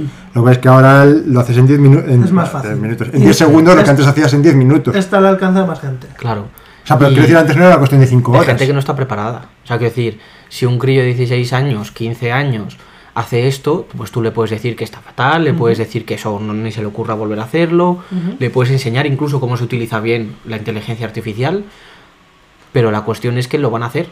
Pero lo que yo creo es que se va a acabar normalizando. O Es, sea, es que eso yo creo que es un problema para nosotros. No, hombre. Eh, ¿Por qué Sí. va a ser un problema normalizar la desnudez? Que hay más natural que eso. Porque a lo mejor la persona no quiere aparecer desnuda en esa imagen. Ni No, claro, desnudez. no, no quiere porque no está normalizado. O sea, quiero decir, lo que yo creo es que tú no puedes obligar a que tus ideas de ahora frenen un avance que ya existe. Entonces lo que va a pasar es que ese avance que ya existe va a modificar la realidad que tenemos ahora. Yo no creo que sea los valores. positivo ni que podamos sostener fácilmente que sea un valor que imaginemos un escenario posible, un futurible, en el que dentro de 40 años haya un grupo de siete pedófilos diciendo la, la desnudez. Es algo totalmente natural. Mira estas niñas de 8 años cómo están desnudas en esta imagen. Creo que eso es un problema. No, ya estamos yendo a niños en vez de adultos. También hay una cosa que pienso yo mucho con esto, y no También. quiero defender a, a los pedófilos de ninguna manera, pero pienso, con la inteligencia artificial los pedófilos se pueden hacer muchas imágenes de niñas. Es mejor que se hagan mil imágenes de niñas artificiales A que sea la niña. a que use una sola niña de verdad. Claro. Claro. El problema es que aquí hay un elemento muy peliagudo, que es el reconocimiento político, moral que puedes hacer a otra persona, y es que las caras, hasta donde yo sé, el problema de este que ha pasado hace cuatro días, eh, que ya no es ningún futu- futurible, las caras que utilizaron fueron las caras reales de las niñas. Ya, ¿no? ese es un problema, sí. Entonces, claro, tú cuando socialices con esa criatura en clase, eh, no te la vais a ima- o sea, no te la vas a imaginar con ropa. Y el problema está no en que naturalices la desnudez, ojalá, ¿sabes? Yo soy una persona muy liberal en ese sentido. El problema está en que la otra persona no desea que tú lo hagas. Entonces ahí ya estás violentando, estás forzando una situación que a la otra persona la estás privando de autonomía moral. La estás quitando toda la dignidad. ¿no? Decir que no necesito ver en fotos a muchas de mis compañeras de Para cosas imaginarte. para imaginarme las desnudas. Es que es eso. Pero tú te lo puedes imaginar. Sería un tema interesante también analizar hasta qué punto eso Pues está no, bien. no ¿no? sé si está bien o mal. pero, la cuestión es que a la hora de reconocerlo públicamente, yo no voy a ir a hablar con una persona, ¿no? Imagínate que yo a ti te, o sea, os estoy imaginando desnudos ahora. Yo me parece que sería injusto por mi parte deciros, joder, menos huevazos tenéis ahora bajo la mesa, ¿eh? Que os cuelgan hasta. Creo que sería eh, inmoral. Sí, también hay una que es verdad que es una cosa que yo te imagine desnudo y otra cosa es que yo te imagine desnudo Y te lo Y te lo y, diga. te- y además se lo envía a él. Y el tercer, el tercer paso es que encima yo eh, Lo haga público. Utilice la inteligencia artificial para hacer una imagen de este podcast, pasárselo a mis contactos, donde vosotros aparecéis completamente desnudos, con vuestras caras y unos cuerpos imaginaos, pero que a lo mejor concuerdan. A mí si Yo me creo- pones fuerte, tienes mi permiso. ¿Sí? A mí se le pones gordo y feo. tienes Pero no sé, me parece que es un terreno que está sobrepasando muchos límites. Es verdad que también yo, desde mi privilegio de hombre al que, que no tiene ningún problema con que le vean desnudo, no puedo imaginarme lo que pasa por la cabeza de la gente que no quiere que le vean desnuda y lo pasa mal si le ven desnuda. Por eso también no puedo, o sea, puedo opinar porque la opinión es libre, pero mi opinión es válida hasta cierto punto, dado que no puedo ponerme en la situación de las personas que lo pasan mal. No sé si me... Sí, sí. Y yo creo que, que- que esto es como todo. Que de la misma forma que hilo con lo que estabas diciendo al principio, de ahora no se sabe valorar lo que tienen al alcance de un clic, y nosotros que hemos vivido una época en la que no podíamos acceder a la información y de repente ya sí podemos acceder a ella, lo valoramos mucho más. Mm. En esta etapa de transición, todo lo que hagan las IAS va a ser súper novedoso y va a causar, va a hacer mucho daño, es, Mm. es indudable, va a hacer mucho daño. Pero cuando esto se normaliza, que no queda otra, ¿qué es lo que va a pasar? Lo puedes aceptar o no, puedes luchar contra ello, pero lo que va a pasar es que si esto ya existe, no va a dejar de existir. Mm. El tiempo no, va- no va a dar marcha atrás. Entonces, al final es un poco prepararnos para, como decía Uge en, en otro programa, pasar esta transición lo más rápido posible, Mm. que en la transición es donde van a haber los mayores problemas. Ahora todos nos estamos imaginando todas estas cosas porque, porque es la novedad y porque vamos a estar buscando formas de aprovecharla en campos loquísimos y... Pero llegará un momento en que esto esté normalizado y la realidad sea otra. Entonces, sí, se vienen eh, muchas situaciones eh, horribles. Pues esto que decías de lo de las, las fotos de las niñas, eh, toda la gente que se va a ir al paro, muchísimas consecuencias. Pero si nos centramos en hacer, en sacarla bueno, si nos centramos en cómo va a ser eh, en el futuro, que es inevitable, intentamos que ese futuro sea lo mejor para nosotros y sacarle mayor partido, pues a lo mejor vivimos en un mundo en el que no tenemos que trabajar tantas horas. De la misma forma, nosotros vivimos en un mundo donde aquí en España, por ejemplo, es muy raro que te falte de comer, es muy raro que no tengas donde dormir. Mm. O incluso si no lo tienes, hay sitios donde te dan comida o te dan cobijo. Pues un mundo un poquito mejor. Eh, las inteligencias artificiales van a quitar trabajo eh, mecánico para que no haga falta que haya tanta mano de obra. Sí, esto es un tema muy delicado en realidad y es muy interesante también. Porque claro, yo lo primero que te podría preguntar es por qué este desarrollo de la historia es inevitable. Pues porque no se va a desaprender. O sea, es ent- eh, un descubrimiento una vez que se hace, salvo que sea un descubrimiento banal y no tenga aplicaciones, no, puedes, no puedes frenarlo. Se ha intentado muchas veces frenar cosas Sí. que se decían que eran peligrosas La música, los libros. y Los no se ha podido, porque siempre va a haber gente que sabe que existe y Mm. que va a querer utilizarlo. Claro. Y si hay una intención de utilizarlo, se va a hacer. O sea, no lo vas a poder parar. Sí, claro, yo, yo lo estaba enfocando desde otra perspectiva. Es que me parece muy interesante la idea de que pueda no ser inevitable. Pues Es que en realidad no lo es, quiero decir, eh, hoy en día en la, en la sociedad en la que estamos viviendo, que es, está absolutamente capitalizada, claro que es inevitable, pero es inevitable en el sentido de que hay cuatro eh, grandes poderosos que quieren que sea inevitable para todos los demás. Y aunque Entonces- no los hubiera.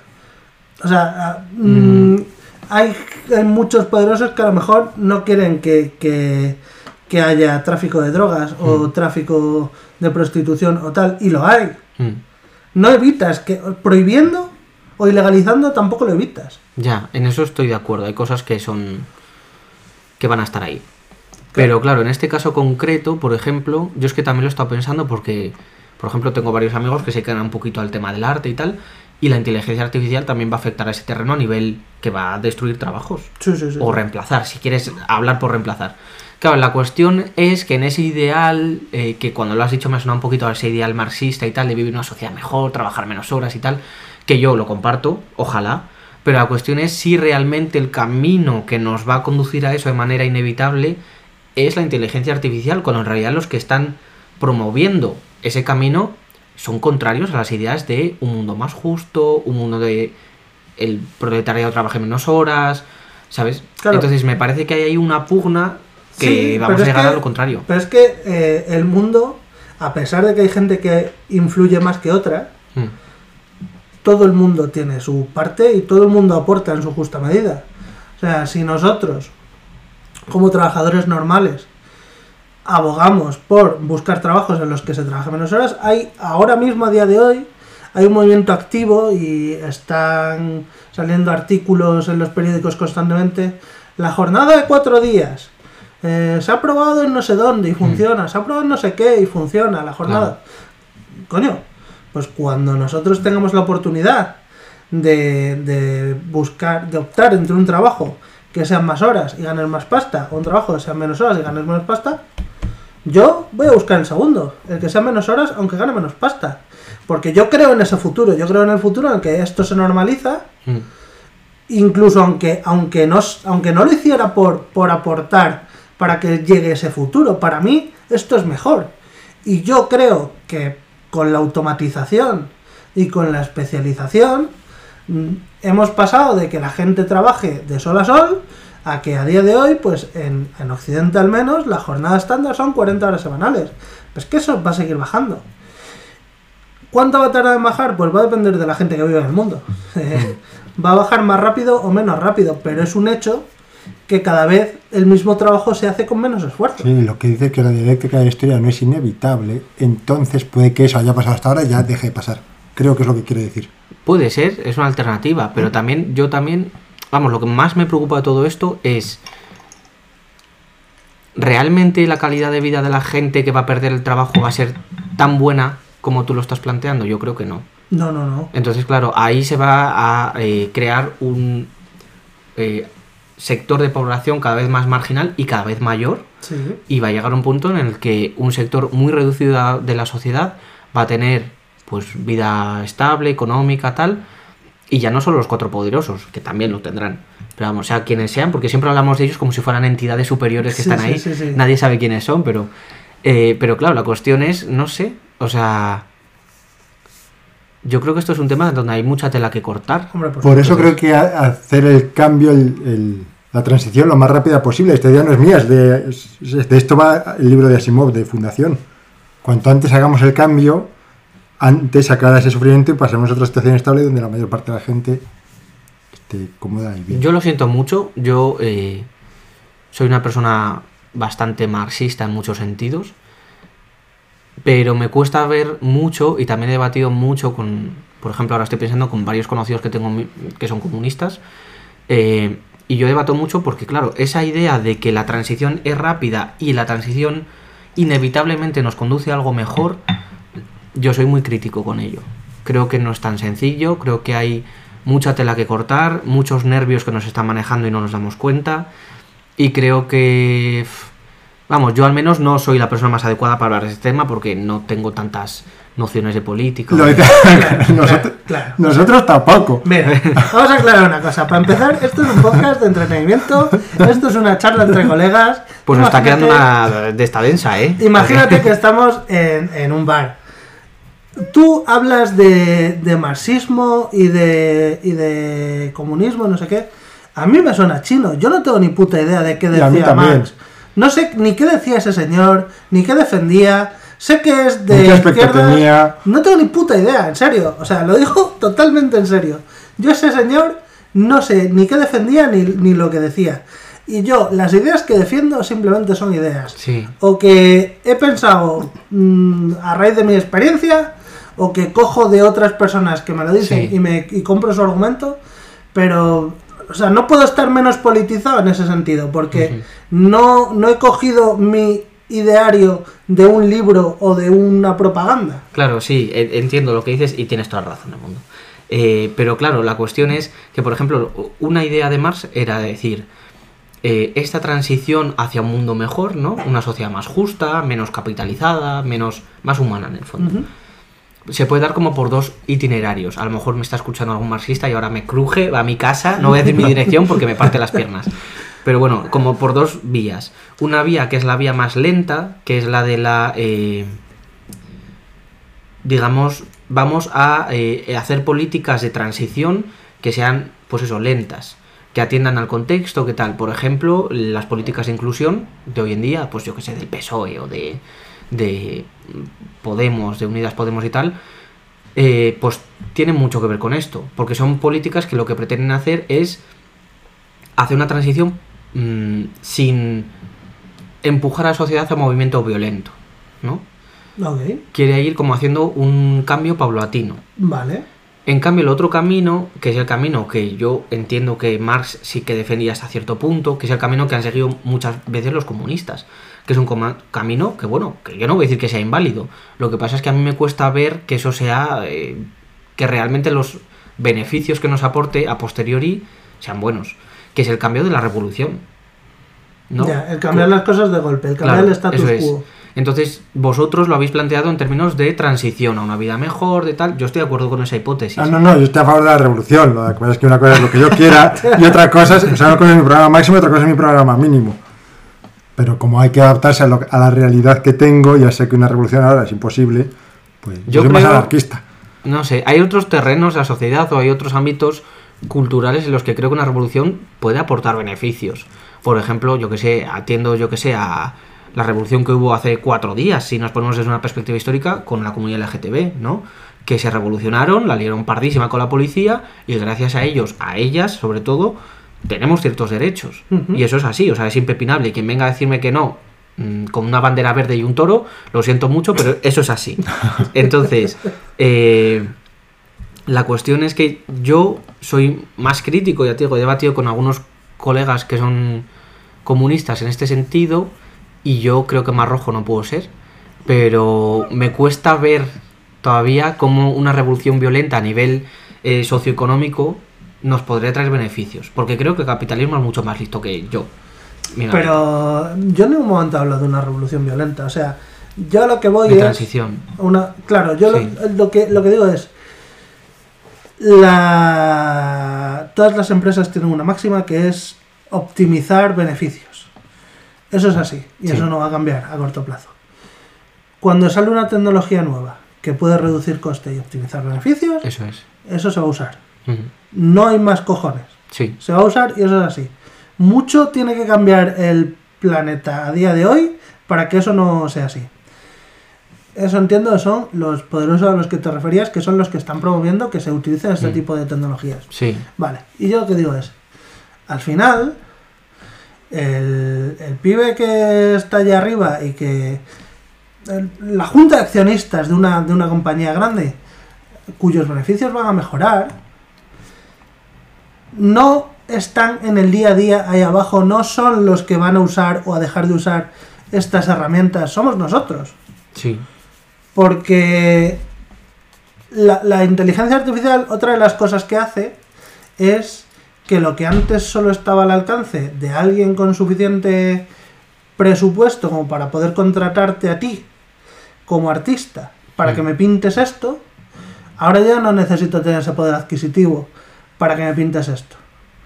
O sea, ahora yo no necesito tener el, el dinero para poder pagar a un músico para que me componga esto. No solo va a afectar a nivel corporativo, va a afectar muchísimo a la sociedad a nivel Mm. individual. Ujú. Y va a haber mucha gente que como, como individuo eh, eh, emprendedor coja todas estas cosas y se monte su propio chiringuito. Mm. Va a haber un, una desdependencia corporativa para muchas cosas. Entonces va a haber una reestructuración en general. Sí. Es muy interesante, pero me hago pis. Va, Adelante. Oh, shit, mi madre me llama. Es que me voy al pueblo ahora en un rato. Que, mm, o sea, yo creo que va, va a cambiar muchas cosas. Y estas cosas que van a cambiar, si estamos, eh, est- yo entiendo que la gente está preocupada y entiendo que sobre todo los que van a perder sus trabajos, lo Claro. que van a luchar es por retrasar esto lo más posible. Pero retrasar esto lo más posible, lo único que va a hacer es que les afecte a ellos, a los siguientes, a los siguientes y a los siguientes. Y cuanto mm, antes aceptemos todo esto, antes lo integremos y antes lo usemos en nuestro día a día, creo que menos víctimas en total se puede cobrar Puede ser. este cambio tecnológico. ¿Y qué se te ocurre a ti que podría ser una manera así como creativa? O una persona que la van a echar de su trabajo. ¿Cómo se podría sacar las castañas de fuego? Aprende a usar las IAs. Aprende a usarlas. ¿Y qué haces? ¿Monta su propia empresa? Eh, ahora mismo, tú como, como diseñador gráfico puedes sacar una determinada cantidad de trabajo Mm, y a una cierta calidad, que dependerá de lo bueno que seas. mm, Bueno, pues es que la IA al final no es más que otra herramienta.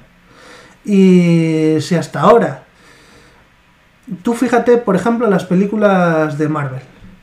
Las películas de Marvel son películas carísimas mm.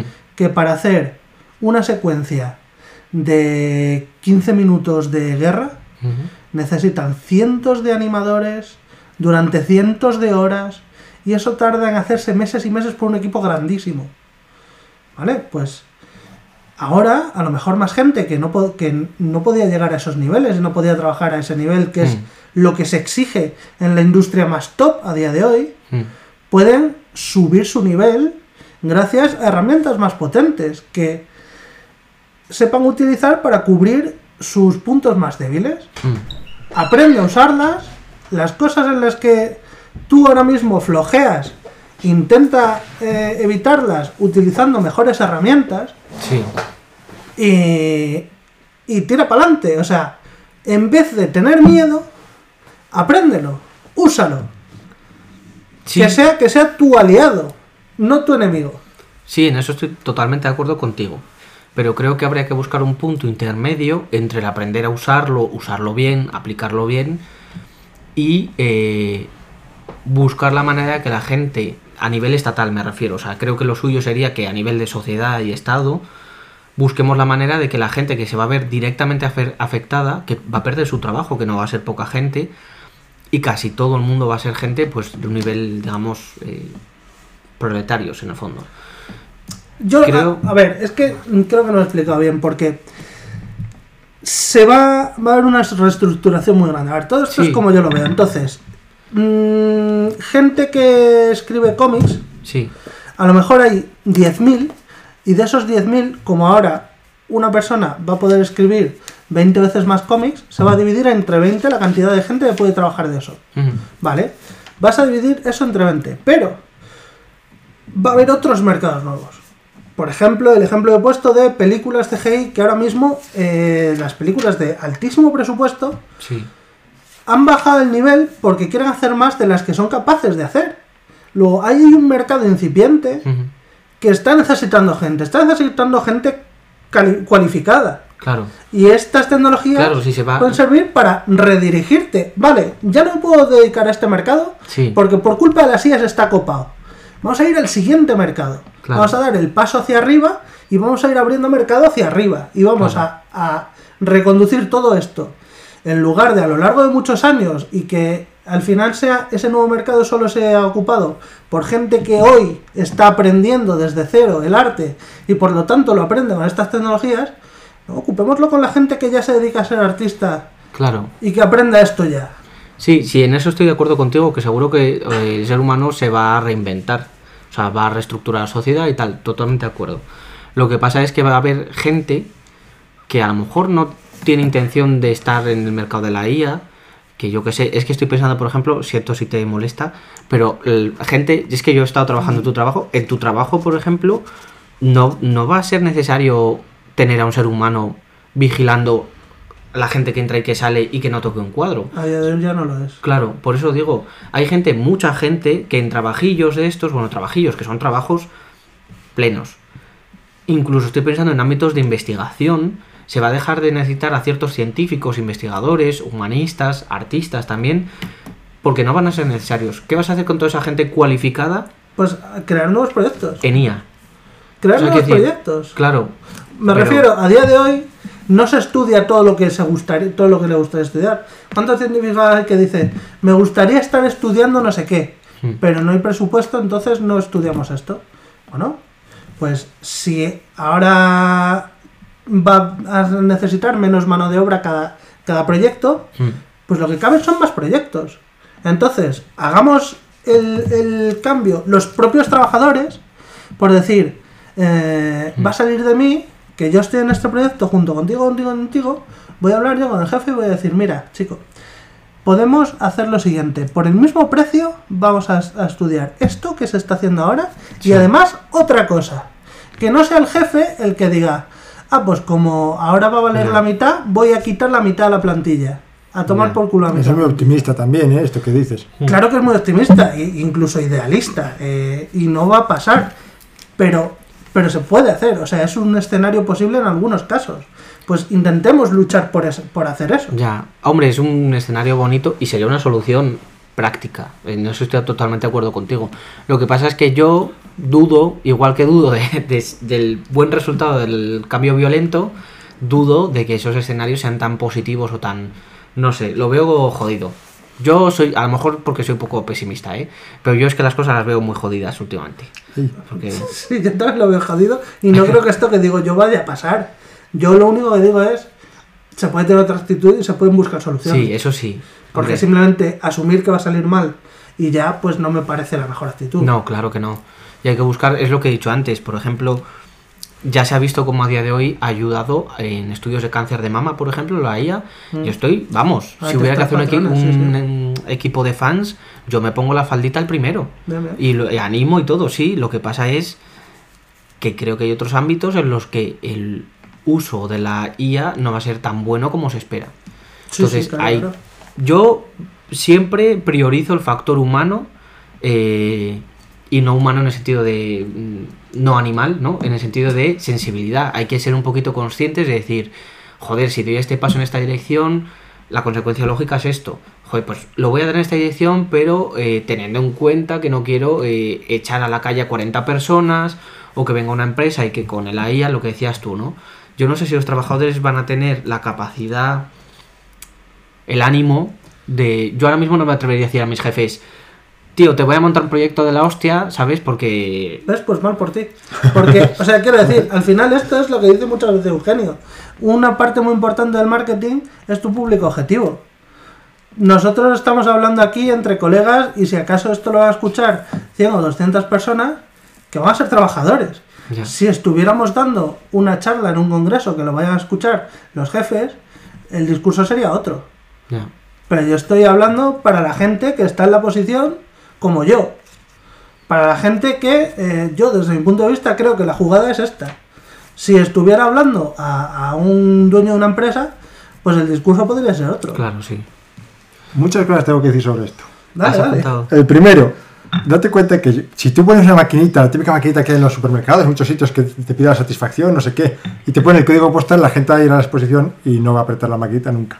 Sin embargo, si lo pido yo con una sonrisa o si lo pido un poco borde, si veo que, que el tío pasa de mí, a mí me lo van a dar porque les voy a estar presionando hasta que me den su código postal. Totalmente de acuerdo, pero ahí lo que estás poniendo en relieve es el factor humano. Sí, sí, sí, por supuesto. Quiero decir que mi trabajo es por ahora indispensable.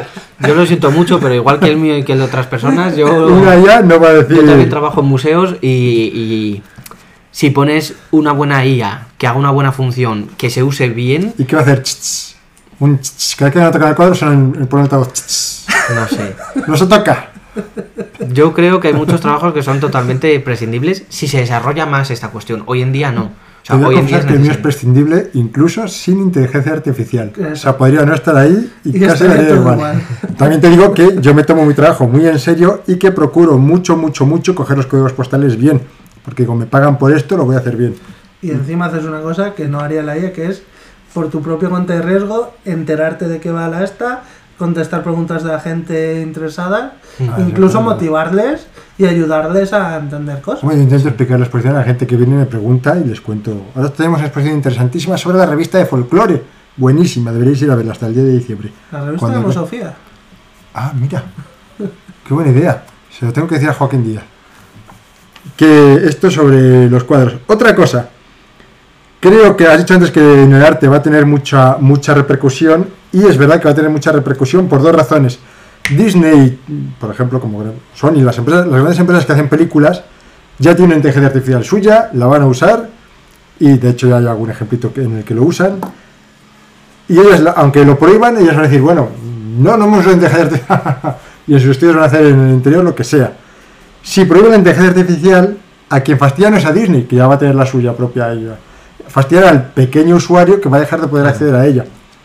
O sea que, que, que, Sí. que prohibirlo solo fastidia a los pequeños. También te digo que creo que un buen un buen- o sea, creo que la inteligencia artificial va a hacer mucho daño a las páginas de stock, va a hacer mucho daño a los que hacen comisiones, que además lo único que hacen es dibujar furros en pelotas. Pero a, la- a los buenos artistas creo que no les va a hacer tanto daño y que además los van a poder usar. Porque los cuadros muy buenos hechos con inteligencia artificial normalmente tienen la inteligencia artificial y un currazo detrás de la hostia. Claro. mucho menos Claro. que antes. Sí, sí, sí. Pues yo no soy capaz de hacer un gran cuadro con inteligencia artificial. O sea, yo digo, hazme no sé qué y luego le puedo cambiar siete cosas que sabía antes con Photoshop. Pero no puedo hacer un gran dibujo que antes no. Eso es. Sí. Y además también yo mm, Yo un dibujo medio. no creo que la solución sea prohibirlo. ¿No? Porque en parte, dos ideas que habéis dicho los dos, que estoy totalmente de acuerdo, es que hay cosas de la sociedad humana que van a ser así de forma inevitable. Entonces, si tú lo prohíbes, lo único que vas a hacer es incrementar el problema. Yo no creo que prohibir la inteligencia artificial sea lo suyo. La cuestión es si realmente estamos capacitados y se nos está enseñando a nivel social a saber utilizarlo. Ah, no, no. A mí, por ejemplo, en la universidad sí que me han planteado algún cursillo de cómo utilizar esto, el chat este, nunca sé decirlo, GPT. Chat GPT. Eso, el chat No sé GPT qué este. significa GPT. Ah, yo tampoco, a lo mejor son siglas del nombre de la empresa. No. sé. Pero vamos, por ejemplo, a mí sí que me han llegado cursillos y tal, pero claro, porque soy profesor de universidad, no por... Yo me lo planteo y digo, a mis amigos artistas que van a usar esto más que yo, la inteligencia artificial, alguien les está ofreciendo cursos gratuitos para... Generative Pre-trained Pre-Trained Transformers. Transformers. Uy, los Transformers, los eh, humanoides. si es que no es bueno, viene de otros planetas, ya lo digo yo. No, perdona, te he cortado. No sé, yo creo que se debería o nos deberían estar informando mejor a nivel social, por supuesto de manera gratuita, pública, porque esto es algo que nos va a afectar a todos, como bien ahí habéis dicho vosotros. Entonces no sé. Hombre, gratuito y público ya es. Quiero decir, Sí, ya. no, no el entrenamiento, pero sí las IAS. O sea, si tú tienes un móvil, Ya, tienes puedes, acceso, tienes sí. acceso a eso y lo puedes usar. Mm. O sea, Y con una barra de entrada bastante baja, puedes hasta entrenar cosas. No entrenarlas del todo, del todo tú en un ordenador pequeño, pero si ya tienes una base entrenada, puedes entrenar un montón de cosas aparte. Ya, no puedo dejar de mirar tu pantalla porque tengo la misma. Ah. Esta. ah, esta. Sí. Mira, ahí está la caja. Pues es que es la misma. Sí, sí, sí. Tuve que ir a por. eh, se me fastidió. O sea, perdí el. El apoyo. soporte, sí, sí. eso. Y tuve que ir eh, el otro día al barrio, no sé dónde, a tomar por culo, a la caja. Y me compré una, una pantalla con otro soporte, baratísimo. Y me dijo el chaval, bueno, la pantalla está un poco jodida, tal, no sé qué. Y yo, nada, si solo, solo quiero el soporte. Y llegué a casa, ¿eh? ¿Cómo pierdes el soporte? Eh, Pues he tenido muchas mudanzas en poco tiempo. Ah, vale, vale, vale. Entonces, además tú sabes bien los motivos de las mudanzas, entonces fue... eh, y nada, ahí lo tengo en casa. Hombre, las pantallas estas ultra guay es que está muy guay. Está muy bien, sí. Sí, sí. El nombre lo dice. Muy guay, sí. Son ultra guay. Que mm, antes de que nos quedemos sin. oh, eh, Dos ideas rápidas. Vale, dale. ¿Sabéis cuál es el país con más agricultores de Europa? España. ¿Sabéis cuál es el país con menos agricultores de Europa? Países Bajos. ¿Sabéis quién es el país que exporta más? No sé por qué he dicho España, eso no coño nada. ¿Sabéis cuál es el país que exporta más tomates del mundo? Países Los Países Bajos. Por- y que tienen muy pocos agricultores, pero mucha gente en una industria muy tecnificada que eh, tiene muchos más trabajadores por tomate que en España Ah, pero cada tomate le sale mucho más barato porque hay un montón de gente pensando, ¿cómo hacemos ese tomate más barato? Quiero decir que la, que la tecnología puede traer más empleo y mejores productos. Y mejor calidad de trabajo. Que la falta de estructura que decíamos antes, la, la falta de motivación de los jóvenes creo que está motivada por la falta de estructura de la sociedad porque ven que no hay un futuro. O sea, al final los pukis tenían razón, nunca la dejaron tener. y los hippies. Y lo que quiero decir con esto es que la inteligencia artificial puede darnos una prosperidad que puede volver a darnos esa estructura, que puede vernos ayudar a tener familias, a tener... ¿Vosotros habéis sido hippies? eh, no, no, somos tan mayores. ¿No? No. Ah, yo es que... Como la leche. Yo qué sé, eso es lo que hace 20 años te hinchabas a follar en magisterio, o sea... No, no me echaba a follar de magisterio, me follé con unas cuantas, pero con menos que... Y luego me eché novia enseguida, o sea que tampoco. No, aparte los hippies son de los años 70. O sea, tenías que ser ya adulto, bueno, joven en los años 70. Para ser. Ya, claro. No, es, es No, más no, de la generación de nuestros padres que de la nuestra. Es que soy muy joven. Que. Entonces, nada. como cuando mi sobrino me preguntó si yo había participado en la Segunda Guerra Mundial.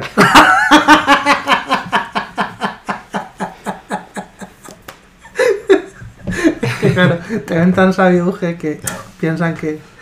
Eh, vale. mm, tenemos dos secciones que no quiero que, que se nos.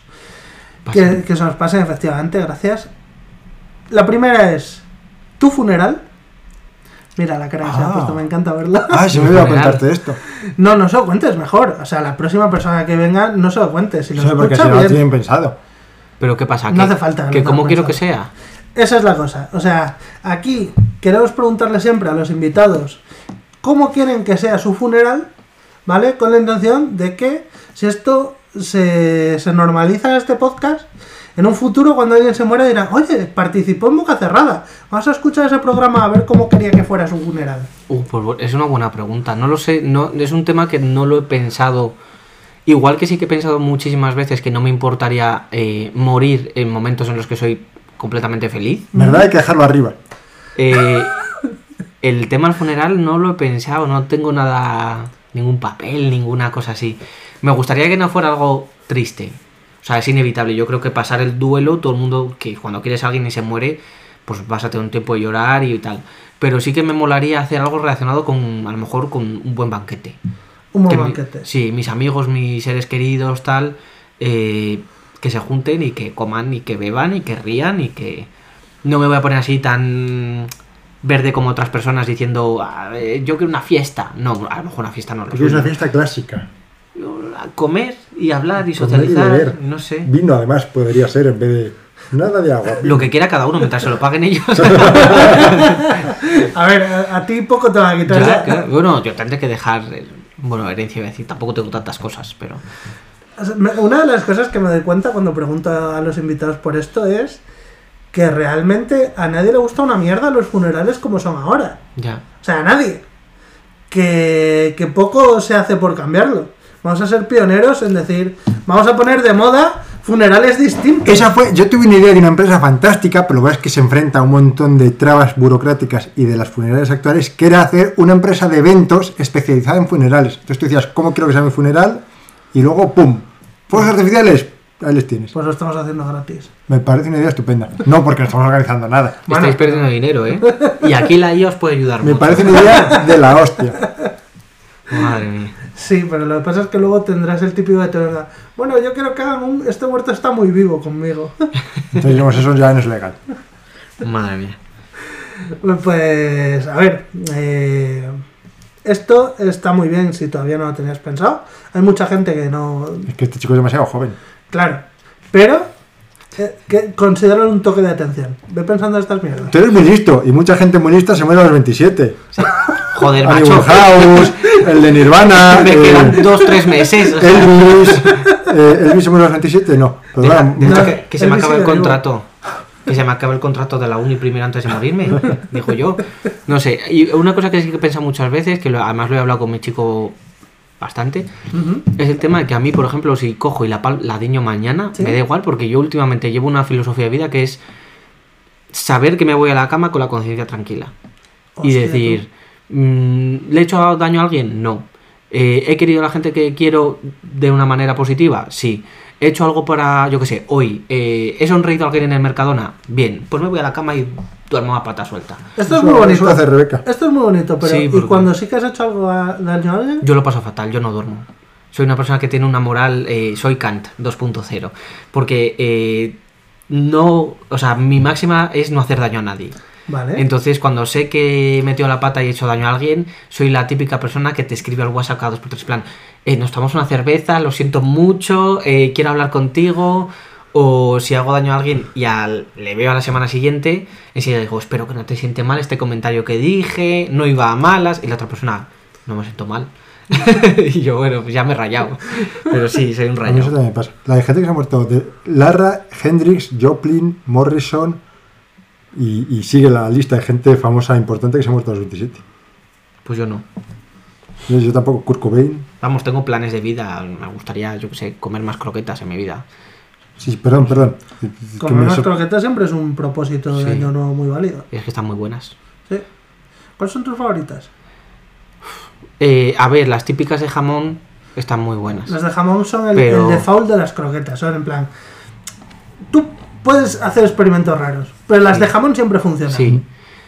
Mientras sean caseras, o sea, si son caseras, eh, aunque sean solo de huevo, si son caseras, ya para mí es un 10. 10 de 10. Yo de las de huevo no soy tan fan. A mí sí me gusta. A mí, mientras sean caseras, como si me las haces de. lo que sea.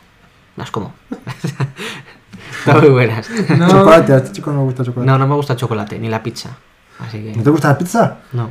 Ay. Pizza con chocolate. Ni los guisantes. Toda, ¡Ah! toda la familia que está ahí de guisantes, pasas, altramuces, ciruelas y cosas así. O sea, ciruelas no de frutas, sino de- tiene- ah, ah. las desecadas estas. Vale, vale. Eh, maíz y todo esto me da un asco. ¿Cacahuetes? Sí, los cacahuetes sí me gustan. Está bien, porque si viviéramos juntos tendríamos Aunque- dos frigoríficos. Tengo un problema con. Tengo un problema con los frutos secos porque hace poco estuve malo tres semanas. Tres semanas de estar malo fatal. Porque eh, me comí una bolsa entera de no sé cuánto de almendras. Y me volví loco. Y dije, una almendra más. una almendra más. Y cuando me quise dar cuenta es como, "Uf, estoy aquí eh, cagándome vivo porque me he comido 18.000 almendras y estuve malo casi un mes. Me pasa. Yo me comí una vez dos kilos de fresa y cagué rojo. Joder. Es la mejor forma de, de no volver a comer algo en tu vida. Yo me volví cuando vivía solo, o sea, me fui a Granada a estudiar el máster tal y cuando estuve viviendo allí me hice muy fan del tomate artesanal del Mercadona, este que es tan malo y que tiene tantísimo azúcar, pero que está buenísimo. Bueno, eh, cagaba rojo todas las semanas. Era un problema. Y ya cuando vi que tenía eh, 18 cristales que bajar al contenedor de cristal cada semana, ya dije, tengo un problema. Sí, o sea, soy sí, sí, adicto. Ahí efectivamente ya rondabas la adicción Sí, sí, sí. real. En realidad la que me dio el toque de atención fue muy case- mi casera, que vivía con ella, y me dijo, yo creo que deberías vigilar porque tienes demasiado cristal que bajar. Y dije yo, vale, y dejé de tomarlo. Sí, es un problema. ¿Pero lo dejaste de raíz? ¿O, lo, o te fuiste Pero, dedicando lo poco? con algo. X Con pasta, con tomate, o sea, con arroz, con cosas. Ay. Pero de vez en cuando lo he tomado, pero ya no es lo mismo. En un vaso. Entras a la habitación y estaba desnudo en la cama lleno de tomate ahí. no, no. Pero sí, sí, tuve un problemilla con ello. bueno, Este es mejor ser adicto al tomate que a la cocaína, también te lo digo. Sí, pienso lo mismo. bueno, depende. Yo cuando, Yo el tomate ese no lo he probado, pero te voy... No, no, no voy a, a seguir evolucionando este argumento, simplemente digo, depende. Ahí lo dejo.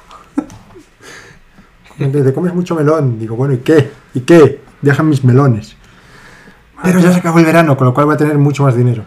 Habrás visto el vídeo mm, de UG en YouTube que te enseña a cortar y abrir los melones. ¿Lo has visto? Creo que sí. Muy bien. Porque Es- así ya sabes cortar. Probablemente es el mejor vídeo que haya en YouTube. Y no cortas mal así a la mitad. Es muy importante. Cortarlo a la otra mitad. Si me dicen, si te tuvieras que quedar solo con un vídeo de YouTube, eh, cierra YouTube y solo queda un vídeo ahí. Yo diría el de los melones de UG. ¿Sí? No, Sí. pero eso una vez que lo ves ya, ya tienes ese conocimiento. Yo creo que dejaría un vídeo que tiene... Una amiga mía sale cantando... No, ¿Qué canción era? ¿El número Mayay? No, una canción así. Pero es una... eh, o sea, esta mujer ya tiene sus 28 años, ¡Hostia, creo. qué vieja! Ya, Sí, ya sí. mayor. Pero me refiero que sale. eh, no volvamos a de las niñas, por favor. no, pero tenía pues a lo mejor 14 años en el vídeo o 12 Ah. años. Y claro, ella se grabó feliz. Lo típico que hacías cuando eras pequeño que te grabas de manera inconsciente, jaja, Sí, haciendo sí, el bobo sí. tal. Pues ahora está en YouTube, en el YouTube de su hermano. Y encima es un vídeo que hemos visto todo el grupo de amigos. Bien. Y cuando estamos en una fiesta y ya tienes un cierto puntillo. El vídeo de esta chica cantando la canción se pone siempre. Pero ¿no la, no la habéis aprendido a imitar. ¿No tenéis una imitación de ella cantando? No, y ya te digo que ni- no recuerdo ni qué canción es. Pero ese es el estado cuando ponemos el vídeo. ¿Cómo me alegro de que no hubiera YouTube cuando yo era pequeño? ¿Verdad? Ya, Ahora mismo habría cosas muy jodidas tuyas. ya las hay y fíjate. Ya las hay. Bueno, Ahora controlo yo. Yo tengo una exnovia que me amenazó con poner un vídeo nuestro follando en internet hace tiempo. y Y dijiste, puede que esté por ahí. y Joder, tú dijiste, pues adelante. Sí, sí, sí. sí, no, con no. esas cosas no se juega. A mí me, yo dije que tiene mi permiso. Bueno, si se lo dijiste. Haberle dicho, no, no, no, por favor, no. A ver si lo publicaba. Ah, mira. Me Y gustaría luego, recuperar primer el- comentario del vídeo. Joder, qué culo tiene el del vídeo. Firmado E. Punto. Me gustaría recuperar ese vídeo.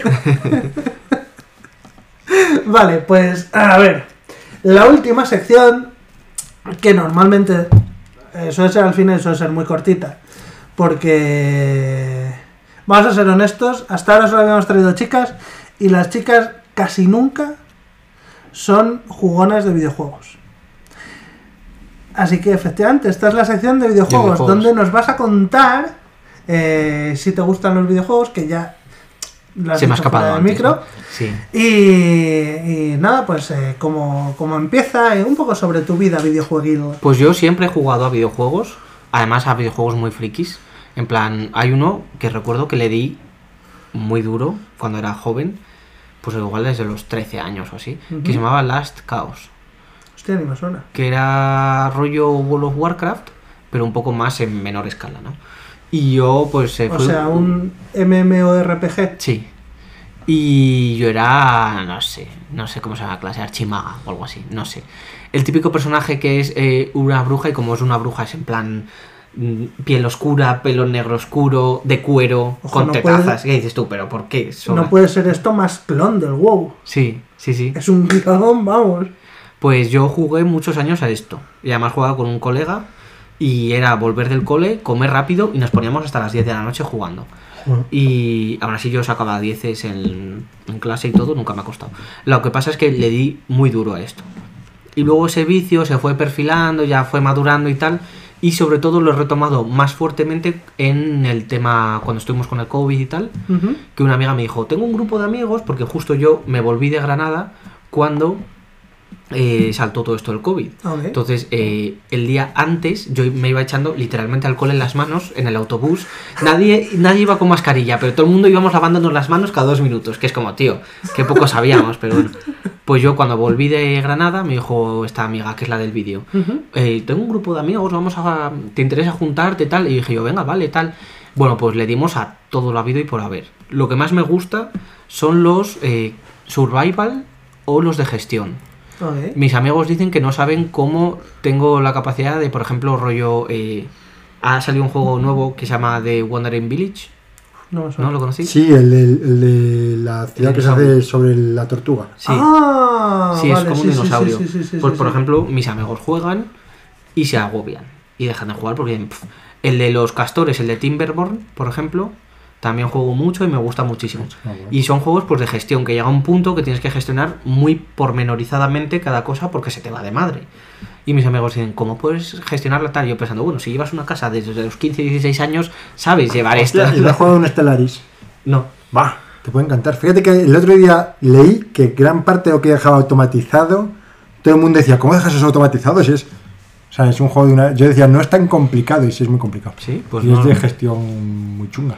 Pues me la apunto porque igual Pues es la... me gusta.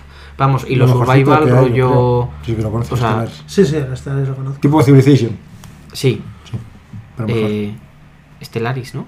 Stellaris con ese líquida. Por Este- ejemplo, le hemos dado muy fuerte también a Minecraft, pero porque hacemos el cabra más que otra cosa. O sea, jugamos con mods y tal. Eh, me gusta mucho el juego este que han sacado hace relativamente poco, el Sons of the Forest, Sí. que es el hijo del sí, Forest. el 2 del The Forest, sí. Y es que está muy bien porque es un survival bastante realista. DayZ me mola y tal. A mí lo que más me gusta es hacer el, el, gilipollas Forest, el Forest no tenía movidas paranormales. Sí.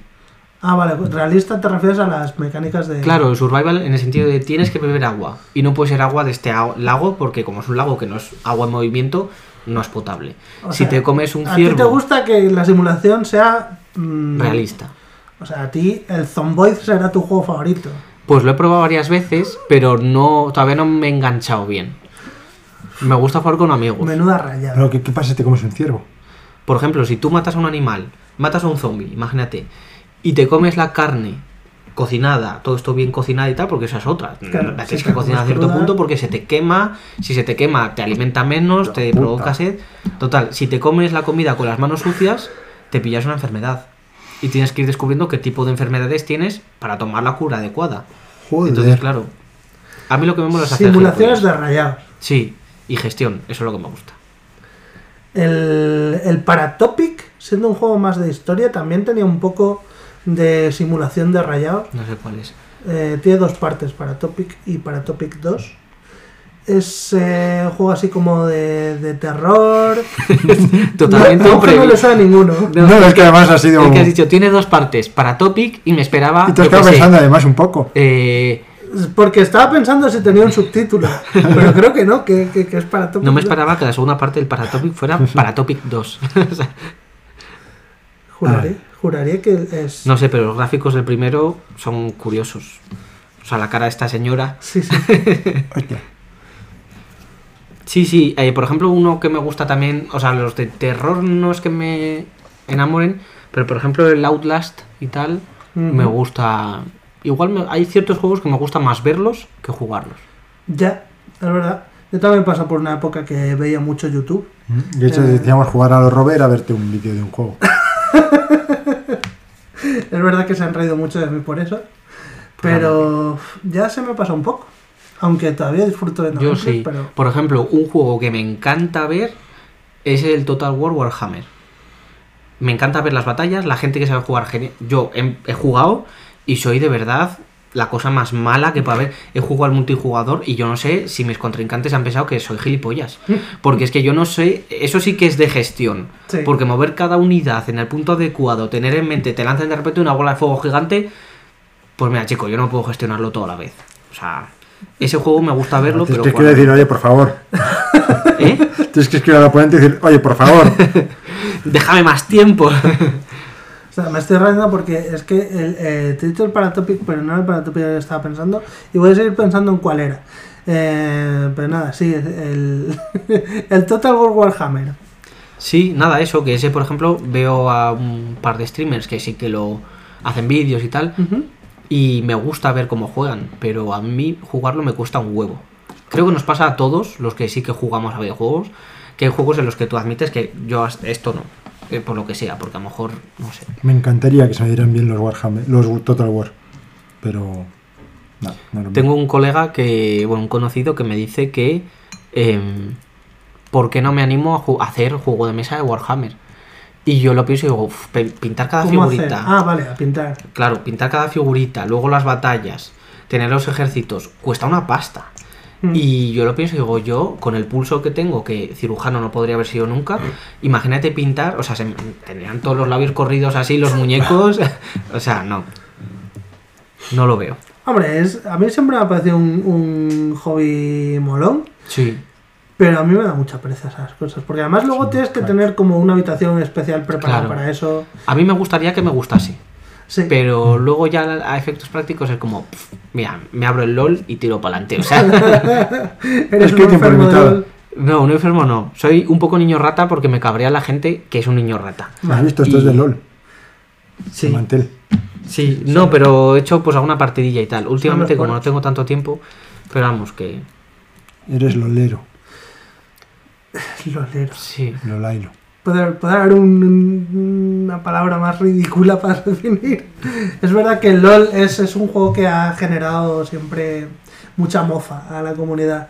Porque como son tan tóxicos, Sí, pero ¿sabes qué pasa? Que de repente salió Arkane y a ver quién se ríe ahora, ¿eh? ya. A ver quién se A mí me ahora. gustó, pero entiendo que es muy bueno. Arkane es buenísimo. Yo hay veces que hago más, o sea, que juego con mis amigos y juego más por hacer gilipollas. Por ejemplo, del grupo que tengo ahora con el que más juego, hay un chico que es muy bueno en el LOL. Y yo juego con esta chica de la que os he hablado y conmigo. Esta chica se coge a un ADC y se pone con Ase, por ejemplo, Sí. y se pone a jugar tanque. Y yo, como soy un buen amigo, la sigo. Porque es lo que mola de LOL. En el LOL no tienes que hacer la mejor estrategia y la mejor dinámica. Tienes que hacer el gilipollas.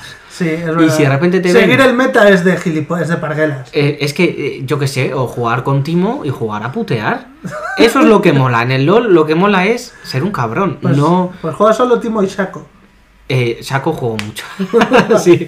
Pero no, soy. eh, suelo jugar con Idalí, Shaco, eh, Echo, por ejemplo, también lo juego mucho. Por ahí van los tiros. Se están sacando un montón de juegos ahora de, del universo de League of Legends. Sí. Eh, de Echo ha salido uno hace bien poquito. Mm, Que era un plataformero, si no me equivoco, hecho por un estudio español. Anda. Y decían que estaba bien. Sí, pues fíjate que juego- he probado otros juegos de este estilo. Y no sé por qué el Smite no me gusta. Me cuesta un huevo. El, el MOBA. No, MOBA. el- MOBA es el género. Dota. El Dota. El Dota. El Dota, por ejemplo, lo he probado 3.000 veces y no me engancha. Eh, estuve un tiempo jugando al de... ¿Cómo se llama? El de... El de- sí, el de, el de Blizzard. Sí, El Heroes of the Storm. ese. A ese le di una buena viciada, pero... Mira, este es el, El de el, Echo. el de Echo, sí. Se llama Convergence o... Sí, Convergence. Y tiene buena pinta, la verdad. Eh, si te, si te Sí, mola- a mí es que los de plataformas me sacan de quicio.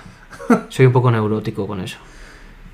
Son como... No sé si os molestan a vosotros los ruidos que están como de fondo, que son constantes, como yo que sé, una gota cayendo del grifo, plonk, Absolutamente. plonk. A mí me desquicia. o ¿Y los relojes? Sí. me- no A puedo. mí eso con ello. menos. Y hay ciertas cosas que son gilipolleces, pero que yo, hay veces que el fin de semana, por ejemplo, que suelo estar solo en casa, que espe- empiezo a escuchar un ruido de fondo y es como, mira, hasta que no encuentre dónde viene el puto ruido, no vuelvo a Neurótico O sea, se tienes un gato. Una vez que tienes un gato dices, será el gato. Pero cuando, no, porque tú cuando escuchas algo, sabes que es el gato. Pero cuando ese ruido es constante y lleva tres cuartos de hora sonando igual, y es tu coño, el gato está aquí dormido al lado, ¿sabes? O sea, no puede ser el gato. Yo siempre pienso, será el gato. Oigo rumanos en la cocina y digo, será el Será- gato. Le están robando, se están llevando su televisión. Joder, qué gato más raro hay ahí. Pues sí, el, el LOL la verdad es que eh, mola porque está, están sacando un montón de jueguitos distintos de muchos géneros y eh, sacaron incluso uno tipo Diablo, no sé si te gustan los Diablo. Mm, lo he visto, tengo que. ¿Cómo Sí, se llama el tipo diablo? Pues no me acuerdo. Como vista Nada. aérea así. y Sí, no, vas- ¿cómo se llamaba? El Ah. Te decir cómo es el diablo y yo. Eh, sí, que nunca lo sé, nunca jugué al 2 y no lo entendí. Ah, ah, el diablo está muy bien. Lo que pasa es que. eh, uno que estaba muy bien también era el. tenía amigos locos. Joder, ¿cómo se llamaba? Starcraft. No. Eh, A ver si aparecen ya en el Game Pass. joder, no me acuerdo. ¿De qué, ¿De qué está hablando? Estaba buscando el, de- el, el que es tipo Diablo y no, no lo encuentro. ¿Cuál es el, el nombre que se está intentando acordar? Ya hace un rato que podéis haber cortado. Yo creo, ¿eh? os lo digo a los oyentes. Porque yo, yo hace un rato que estoy pensando de qué cojones habla esta gente. Pues la sección de videojuegos, por eso la dejamos por el final, Sí, porque sí, yo entiendo que hay gente que se la quiere saltar. Sí, pero sobre todo cuando habéis empezado a hablar del LOL, yo creo que hay mucha gente que habrá dicho, "Puf, Hasta luego. ya. Es verdad. Y no les culpo. no, yo Eh, tampoco. Pero también no cuando, cuando hemos hablado del marxismo, pues tampoco que, que a, Yo- a yo- todo el mundo le parezca fascinante. Ya lo siento si luego a la hora de la verdad, este es el- la sesión menos escuchada de la historia del podcast. Si problema es del LOL, no es tuyo. Bueno, es, es mío por sacar el tema. Eh, no recuerdo el juego, pero era un juego que había como varias clases que tiene no sé si tres o cuatro juegos, Mm. o sea, partes, y en todas la protagonista es como una, un ángel, Pero de, de, de qué... tipo diablo. Ah, tipo Diablo. Sí, estaba para PC, empezó para PC y luego ya salió para Xbox. Empezó, empecé. Empezó. Empecé. ¿Tú en PC? No, empezó, empe- empezó en PC y luego empezó en consola. Y luego siguió en consola. sí. Perdón, perdón. Puto Uge. Sí, no, no tengo ni puta idea de qué juego estás hablando, la Es que no sé si se llama Uncharted. No, eh, Divinity. no. Pillars of Eternity. No, hombre, pero No eso no sé. es... Bueno, Son of Anarchy. No. aquí. Sí. Estoy diciendo palabras así, se inspira, hombre. Porque a veces te distraes y dices, ¡ay! Pues cuando tienes apuntada la lengua, eso, eso No, pero es que lo mismo, o sea, ni, lo mismo ni lo conozco. Y Entonces, tienes PC. No juegas en consola. Yo soy de PC, sí. Muy bien. De hecho, tengo la, la última Xbox, que, que cre- creo que es la One, ¿no? La, La penúltima. ¿Cuál es la siguiente? Las series. Series S X y Series S. X. Que es negra, puede ser. Una La es negra y X cuadrada. es- sí, la X es negra, Es que- Cuadrada alta, se pone en vertical. Tengo la 360 y luego tengo la. la One, Puede ser. y luego la la S, Ah, pues entonces no tengo la luego última. las series. Pero, por ejemplo, la One no la he usado. O sea, es que es como. No... Este es el juego que os digo, Sacred. Ah, sí que de hablar de él. Sí. Me suena. Pues yo a este le di una viciada. Al, al 2 me vicié muchísimo. Lo que pasa es que luego fue saliendo el 3, que era un poco peor, y el 4, que ya dije, no, bueno, esto no es. No hay quien se lo fume esta mierda. ¿Y tú no- solo juegas a juegos multiplayer? ¿No juegas a juegos single player? Antes jugaba más que ahora. Pero también es verdad que últimamente no tengo tiempo para jugar. Entonces, Hombre, pues, últimamente me refiero a los últimos seis meses de mi vida. Porque con el doctorado, pues.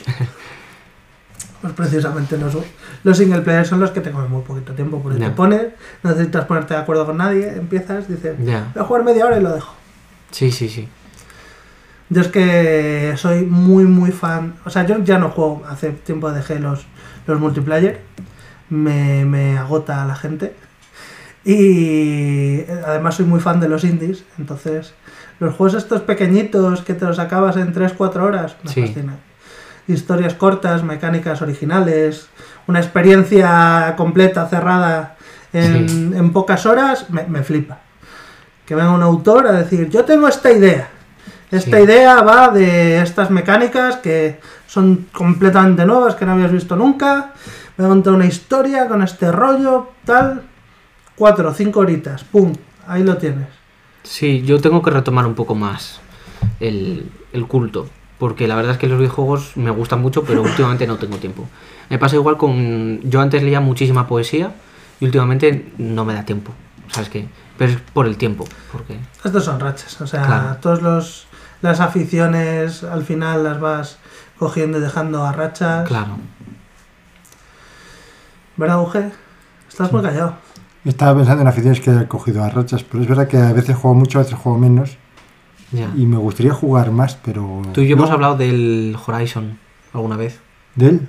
Eh, de la tía esta que va con un arco y mata dinosaurios robots. Sí, Horizon Forbidden, Horizon Zero Dawn Sí. Horizon Forbidden había entendido, sí. Eh, pues eh, ese, por ejemplo, me parece un juegazo y lo he visto mil veces, pero yo no lo he jugado. Muy me guapo. parece una historia preciosa. Muy guapo. La historia, la historia hasta hace poco era mi historia favorita dentro de los videojuegos. Sí. ¿Y quién lo ha reemplazado? El, eh, lo diré, Debe divertido. Outer Wilds. No, hombre. Ya. Desde, desde divertido una historia entretenida. El guay es muy bueno, pero a mí no me gustó nada. Outer Wilds es una maravilla. es una es el maravilla. espacio ese, ¿no? Sí, es una puta maravilla. Si juegas, no, es mejor que no busques nada. Y que no confundas con Outer Worlds. Que la historia también es una maravilla, pero es un coñazo. Vale, esto está bien, el juego está bien. Sí, pero las peleas se hacen muy repetitivas al Sí, final. sí, sí. sí. Y son obligatorias. Joder, pero algo- hay un momento en el que no sé qué hacías, que te transformas en no sé qué, que te tomabas, te tomabas una poción y, si- y con cada y tenías una conversación muy larga con tus compañeros. Y ¿En Outer Worlds? sí, y si ibas con un compañero distinto, te decía otra conversación completamente distinta. Y, y era la hostia, ese juego estaba, tenía una historia muy chula. Hombre, un juego al que le he dado mucha caña, que es individual, es el Fallout. Ah, Ah, amigo. A distintos. ¿A, a los primeros o a partir del 3? Eh, espérate que me- no, ¿Era en no. 3D? ¿En primera persona? eh, podías elegir. ¿O veías desde arriba? ¿O veías en primera persona o tercera persona? No. O sea, era- los dos primeros Fallout eran muñecos pequeñitos que Sí. veías desde arriba, viste isométrica. Y a partir del 3 era un shooter en primera persona. Claro, no. Al 3 he jugado y el último cuál es el 4. New Vegas y luego el 4, sí. Vale, pues Bueno, al que más he el jugado es el último, 4. último, Cuatro es último es el, El el online, 76. Claro, sí, no, a ese lo, lo he jugado, lo he probado y me costaba un huevo. Aunque lo han arreglado mucho últimamente. Pero el 4 es el que más vicio le he dado y el 3 me gustaba mucho porque todo el mundo dice que es el mejor. Pero no sé por qué mi ordenador decidía que no. Mm, Quería que hiciera cosas mejores con mi vida y se iba. El 4 me gustó muchísimo. El Y 4 ahora está estoy jugando a Starfield, que es el Fallout, pero al grande. ¿Starfield o Starfield? Ya lo he pronunciado muy bien, Starfield. Ah, Starfield Que, ya que es- sepas que ayer comí con unos amigos y les dije, me ha comentado un colega de ir a su podcast, tal, no sé qué, y les dije, "¿Y tiene un videojuego, y cuando les expliqué la idea, dijeron, ¿y eso? ¿Dónde lo ha sacado? Y está en Steam, ¿no? No en Epic, No, porque en Steam Epic. tiene una política ludita frente a la inteligencia artificial. Pues la verdad es que el concepto, además el vídeo que tienes promocional, me hace mucha Buenísimo. gracia. Que lo tiene hasta en inglés. ¿Ah, sí? Fatal. Tiene un vídeo pro Sí, pero he olvidado todo el inglés porque no lo uso, entonces pronuncio fatal, hablo fatal, improviso además, no lo tengo preparado, con lo cual peor Y además me todavía. hace mucha gracia porque cuando hablo contigo, esto me lo has dicho tú más allá del vídeo, de cuando, cuando presentas los videojuegos como esto es un videojuego porque la perspectiva de un hombre heterosexual, no sé qué, y me hace mucha gracia porque es como, eh, ¿sabes la cantidad de videojuegos que vas a poder sacar si juegas con conceptos como la pansexualidad, la de bisexualidad? O sea, vas a tener estar fiel eh, 17. Hombre, pues, no, es, no es tanta combinatoria. Vas a tener Starfield, Starfield 2. Starfield ahora de gays. Starfield, sí, Starfield homosexual, bisexual. Starfield, pero claro, vas a tener. No es tanta combinatoria si lo piensas. Uf. Hombres, mujeres. Aunque tienes ahí un reto interesante que es Starfield asexual o romántico. Hostia. Hostia, sin, no, bueno, muy fácil, sin obstáculos.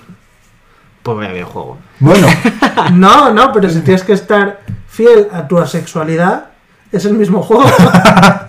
puedo sacarlo con otro nombre y solo cambio el modelo. es estar fiel a tu asexualidad. Entonces, Pero ahí tienes un cosa- abanico interesante Fíjate para. que si he perdido 75 euros y todavía no- ni siquiera sé cómo recuperar el dinero de ahí. O sea, ahí está el dinero, que, los 25 euros que he ganado, ahí estarán, los tengo que sacar y no sé cómo se hace. Y lo he intentado, que conste. Pues si he perdido 75 euros con estar fiel, si me pongo a hacer todo eso, puedo perder una cantidad de dinero bárbara. Ya. Ojalá fuese rico por querer estas cosas. Pero has perdido 75 euros que si consigues recuperar tus 25 solo habrás perdido 50. Sí. No, no, he perdido 100. Si consigo recuperar los 25, habré perdido 75. Ah, vale, vale. Bueno, pues has perdido 75 euros, pero por esos 75 euros ha salido en Vandal. Sí, Ha sí, ha sido una buena inversión. En Metacritic, ha salido en, eh, en el podcast, en el, en el programa del fulano este. eh, había un fulano, en, en un programa estuvimos recopilando todos los sitios donde había salido, eh, donde había estado hablando de Starfield. Y concretamente había un tío que se puso de muy mala hostia y en un, en un directo, en un directo en un stream en Twitch, pues empezó a poner el juego, pero a caer de un burro. Y Muy además, feo eso, sí. No me gustó. además a decir cosas que no tenían ni puto sentido.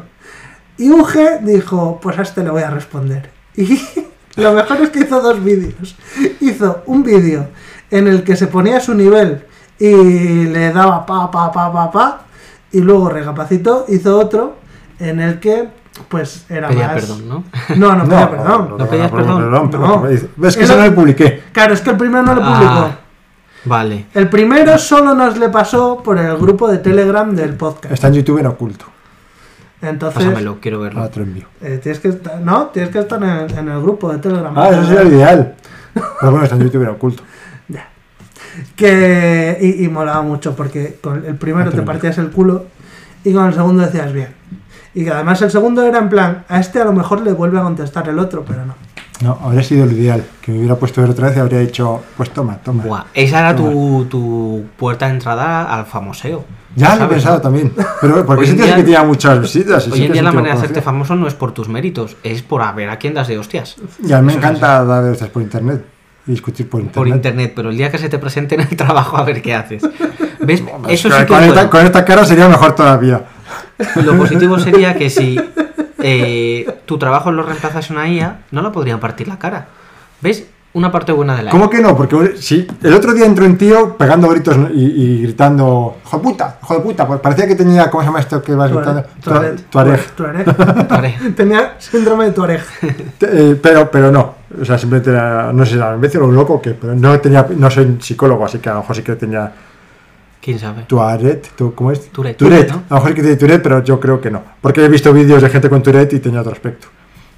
El caso es que... Pero el síndrome de Tourette no influye en tu aspecto. No, o sea, otro aspecto tenía otro, o, o sea, hacía otro tipo de gestos, otro tipo Como de otra cosas. conducta. Otra conducta, eso es lo que quería decir, sí. El caso es que si este tío la llega a montar, yo ahora, mientras esté fuerte, que tal, esa es otra, le podría coger y más o menos expulsar, es decir, sin hacerle daño, claro.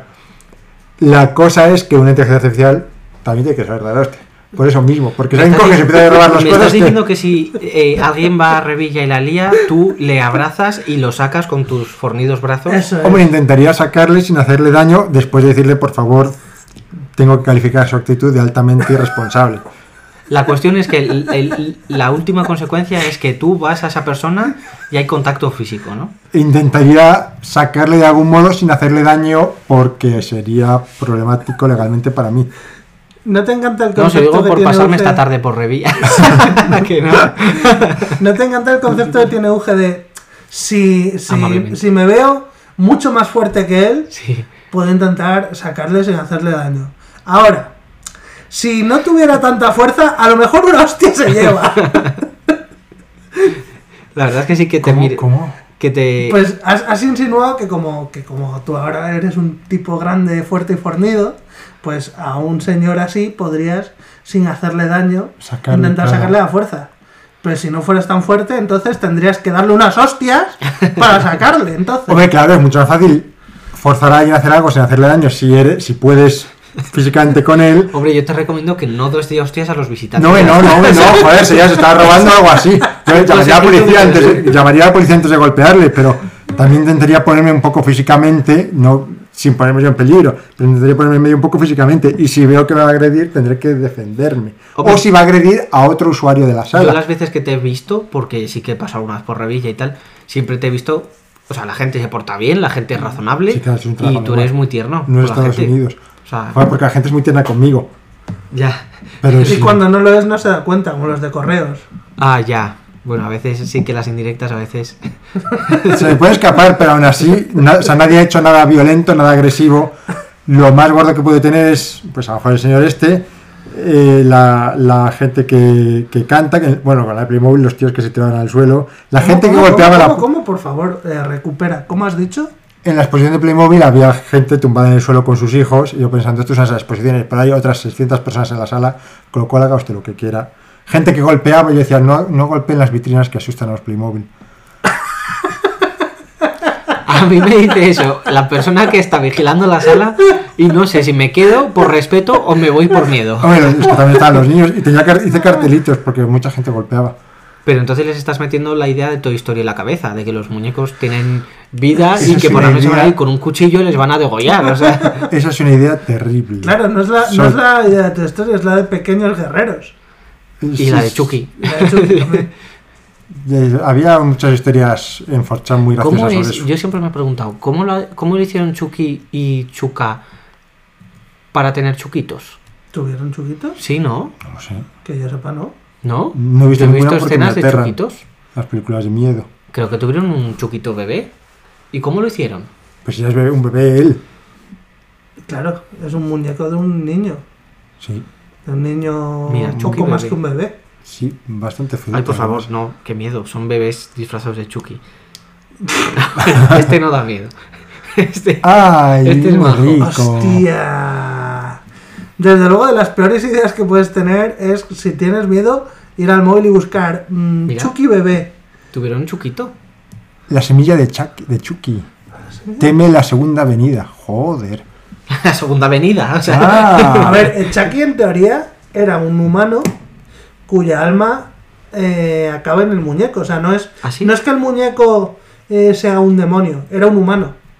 Un, por lo visto Ah. era un convicto o algo así, un, un asesino en serie. Y, ¿Y- su alma acaba en el muñeco. ¿Y Chuka? ¿Lo mismo? Sí, también era una delincuente, sí. ¿Sí? Sí, sí, sí, sí, sí. sí. ¿Y el bebé es la transmigración de otro delincuente? No o tengo es... ni puta idea. Porque esa idea habría que analizarla, ¿no? Es verdad que molaría que de todos los bebés, al más marrullero, dijeran, pues este para la semilla de Chucky. Ya. y es unos muñecos especiales. o, sea, tiene- o, o- o- porque justo se parecen Chucky Chuca. No se va a un G.I. Joe. No lo sé, pero no pienso comprar ningún muñeco de esa marca. O sea, lo tengo clarísimo. Y, y luego, molaría que hubiera- seguramente que haya muñecos de Chucky a mogollón. Y se vendrían mucho. Eso pensé, en los años 90, dicen, un bebé, en los años 80 dicen, un bebé ha matado a su dueño, un muñeco, y todo el mundo tira muñeco. En los años 90, un bebé ha matado a, un muñeco ha, ha matado a su dueño, y todo el mundo compra muñeco. No se vendía tanto ese muñeco. Principalmente la gente que compraba ese muñeco era gente de 30 años para Sí, arriba. sí, porque no funcionaba, pero si llega a funcionar, pues yo creo que habría tenido más éxito. Y no menos. Yo lo único que pienso es que tú has tenido muy buenas ideas y has perdido mucho dinero en la vida. Porque tienes unas ideas que te, Sí. ahora mismo podrías estar nadando en una piscina de billetes. Sí, es verdad. ¿Qué pasó No con aquello de, de los enanos en los yogures? Una idea maravillosa. Nos habríamos forrado. Lo malo es que simplemente un presupuesto que no tengo. Para ingeniería genética, para las televisiones, para enviar ¿Qué- al pueblo. pero te quieres hacer pequeñito y meterte en un yogur. Cuenta, cuenta la idea de los enanos en los Mi yogures. idea de los yogur, mi idea de los yogur fue mi primera gran idea de negocio. Es la primera que yo recuerdo, desde luego. Que consistía en que vendíamos una marca de yogures con enanitos dentro que se iban alimentando el yogur. Entonces, cuando tú abrías, ¡cha! salía el enano y te atacaba y salía corriendo después de haberte robado lo que sea. Iban todos a- y al final, ¿dónde van los enanos? Al Polo Norte, por supuesto, porque es su entorno natural. Y allí, como es- hay muchos y hay poca mm, y hay poca comida, dado que no llega suficiente energía del sol, Claro. grabarles entre, o sea, harían torneos para elegir a quién nos Solo tengo comemos. una duda. ¿El tamaño del barco que van a coger para ir al Polo Norte también es chiquitito es un barco normal? Porque tú piensas que en un barco normal caben muchos más enanos, pero no pueden remar. O sea, que decir, no tienen fuerza los brazos para... Hombre, sí, un barco con No, motor. esto, esto, es, esto es como Fireball. Fireball. Eh, Buenísima. las son películas que a lo mejor a ti te pilla un poco pequeño. Eh, sé cuál es, pero no sé si... Pues- A lo mejor tuve que ir un poco. mm, Es- ¿qué? eh, Ah, un poco pequeño porque como es muy Porque joven. soy joven. Claro. No sé si lo sabéis, soy joven. Sí, sí, sí, es joven. Es, es joven, es más que nosotros, es más Pero joven. bueno, yo creo que para ver Fireball ya tienes edad. Mm, ¿Qué pasa? ¿Es muy dura? ¿Eh? no, no. Ah, no. no sabía. Bueno, pues en Fireball el, eh, se montaban los, los ratoncitos, viajaban también en barcos Sí. y como si fuera aviones. Entonces tenían Las cuerdas donde anclan los barcos era la pasarela para los ratones y llegaban allí los ratones y tenían su propio recepcionista donde compraban el billete Claro. y tenían su propio camarote pequeño dentro del barco. Pero entonces va a haber enanos ratones. que no sean asesinos, van a ser enanos, asesinos y recepcionistas. Es que los Pues asesinos tienen que ganarse la vida, claro. También son asesinos, pero recepcionistas. Puede ser las dos cosas. Si no, O sea ¿cómo que compras los cuchillos? Vas a crear eh, con ingeniería genética enanitos que salen de los yogures y matan gente y les roba cosas para luego explotarlos laboralmente. Eh, no, bueno, sí, o sea, no, sería como un documental. sí. No, Yo no, les que- grabo. una idea maravillosa. O sea, mucho destruye el capitalismo, pero luego si lo podemos Eso. reproducir, lo Y reproducimos. luego, ese, esa idea, luego, luego creció y dije, va, una cosa más realista. Si yo fuera ultra rico, tendría un país sin ley con- y ahí la gente y ahí, y haría un torneo de gente que va a matarse. ¿Tú qué quieres? ¿Matar a otra persona? Pues aquí. Así, por un lado, acabaría con gente fatal de la sociedad y por otro lado me forraba grabando, porque ¿quién no iba a querer ver a gente matándose? Así de gente. ¿Te das cuenta de que la historia de Uge para hacerse rico empieza con si yo fuera ultra rico tendría un país? Sí. Y esa es su idea. Claro, para porque el dinero lleva dinero, Es más, más hacerte rico si fuera rico. Pero que la idea es. ¿por qué tu manera de hacerte rico siempre es la violencia? Es algo que... No, no es mi única manera, es la manera más fácil. Joder, enanos que matan gente, Pero enanos que la, roban la gente. única, es lo que más que es la más fácil. Si yo fuera ultra rico, intentaría ganarme la vida. Ya tendría la vida ganada, ¿qué coño? Pero bueno, intentaría ganarme la vida de otras maneras más. Si yo fuera ultra rico, en realidad creo que produciría poco y daría casi todo el dinero. Porque diría, "Esto, eh, me sobra. Pero. No sé, yo comería muchas croquetas. Lo tengo clarísimo. O sea, además me iría- Tendría una persona contratada solo para que hiciera croquetas caseras de muchos sabores. Me encanta. Yo prefiero las albóndigas. ¿Sí?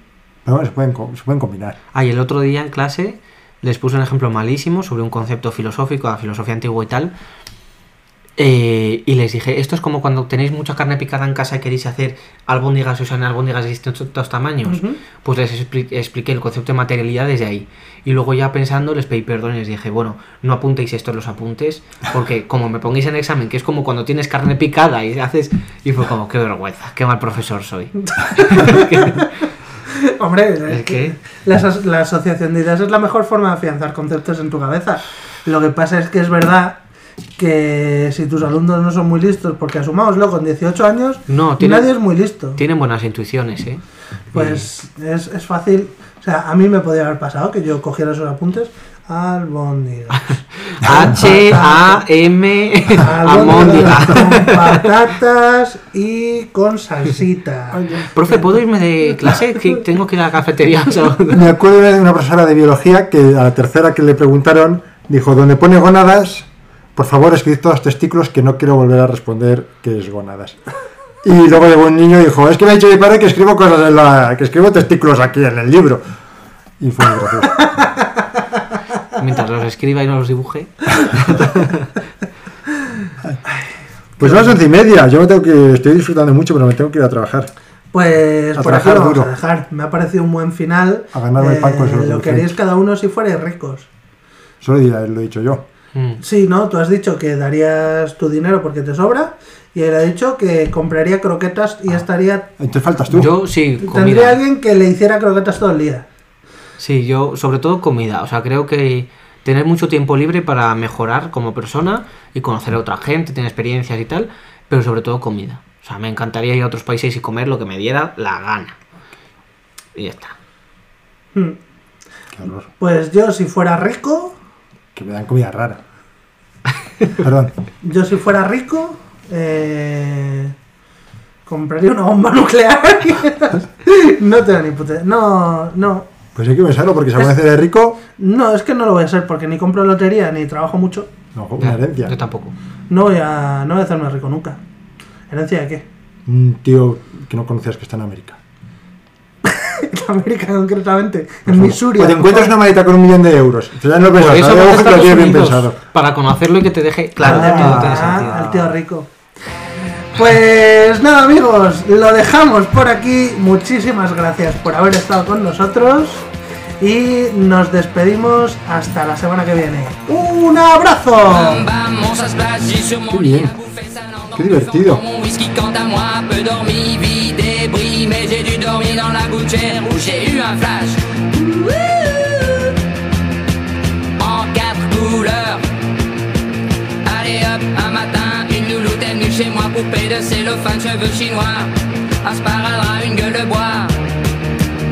a bu ma bière dans un grand verre en caoutchouc.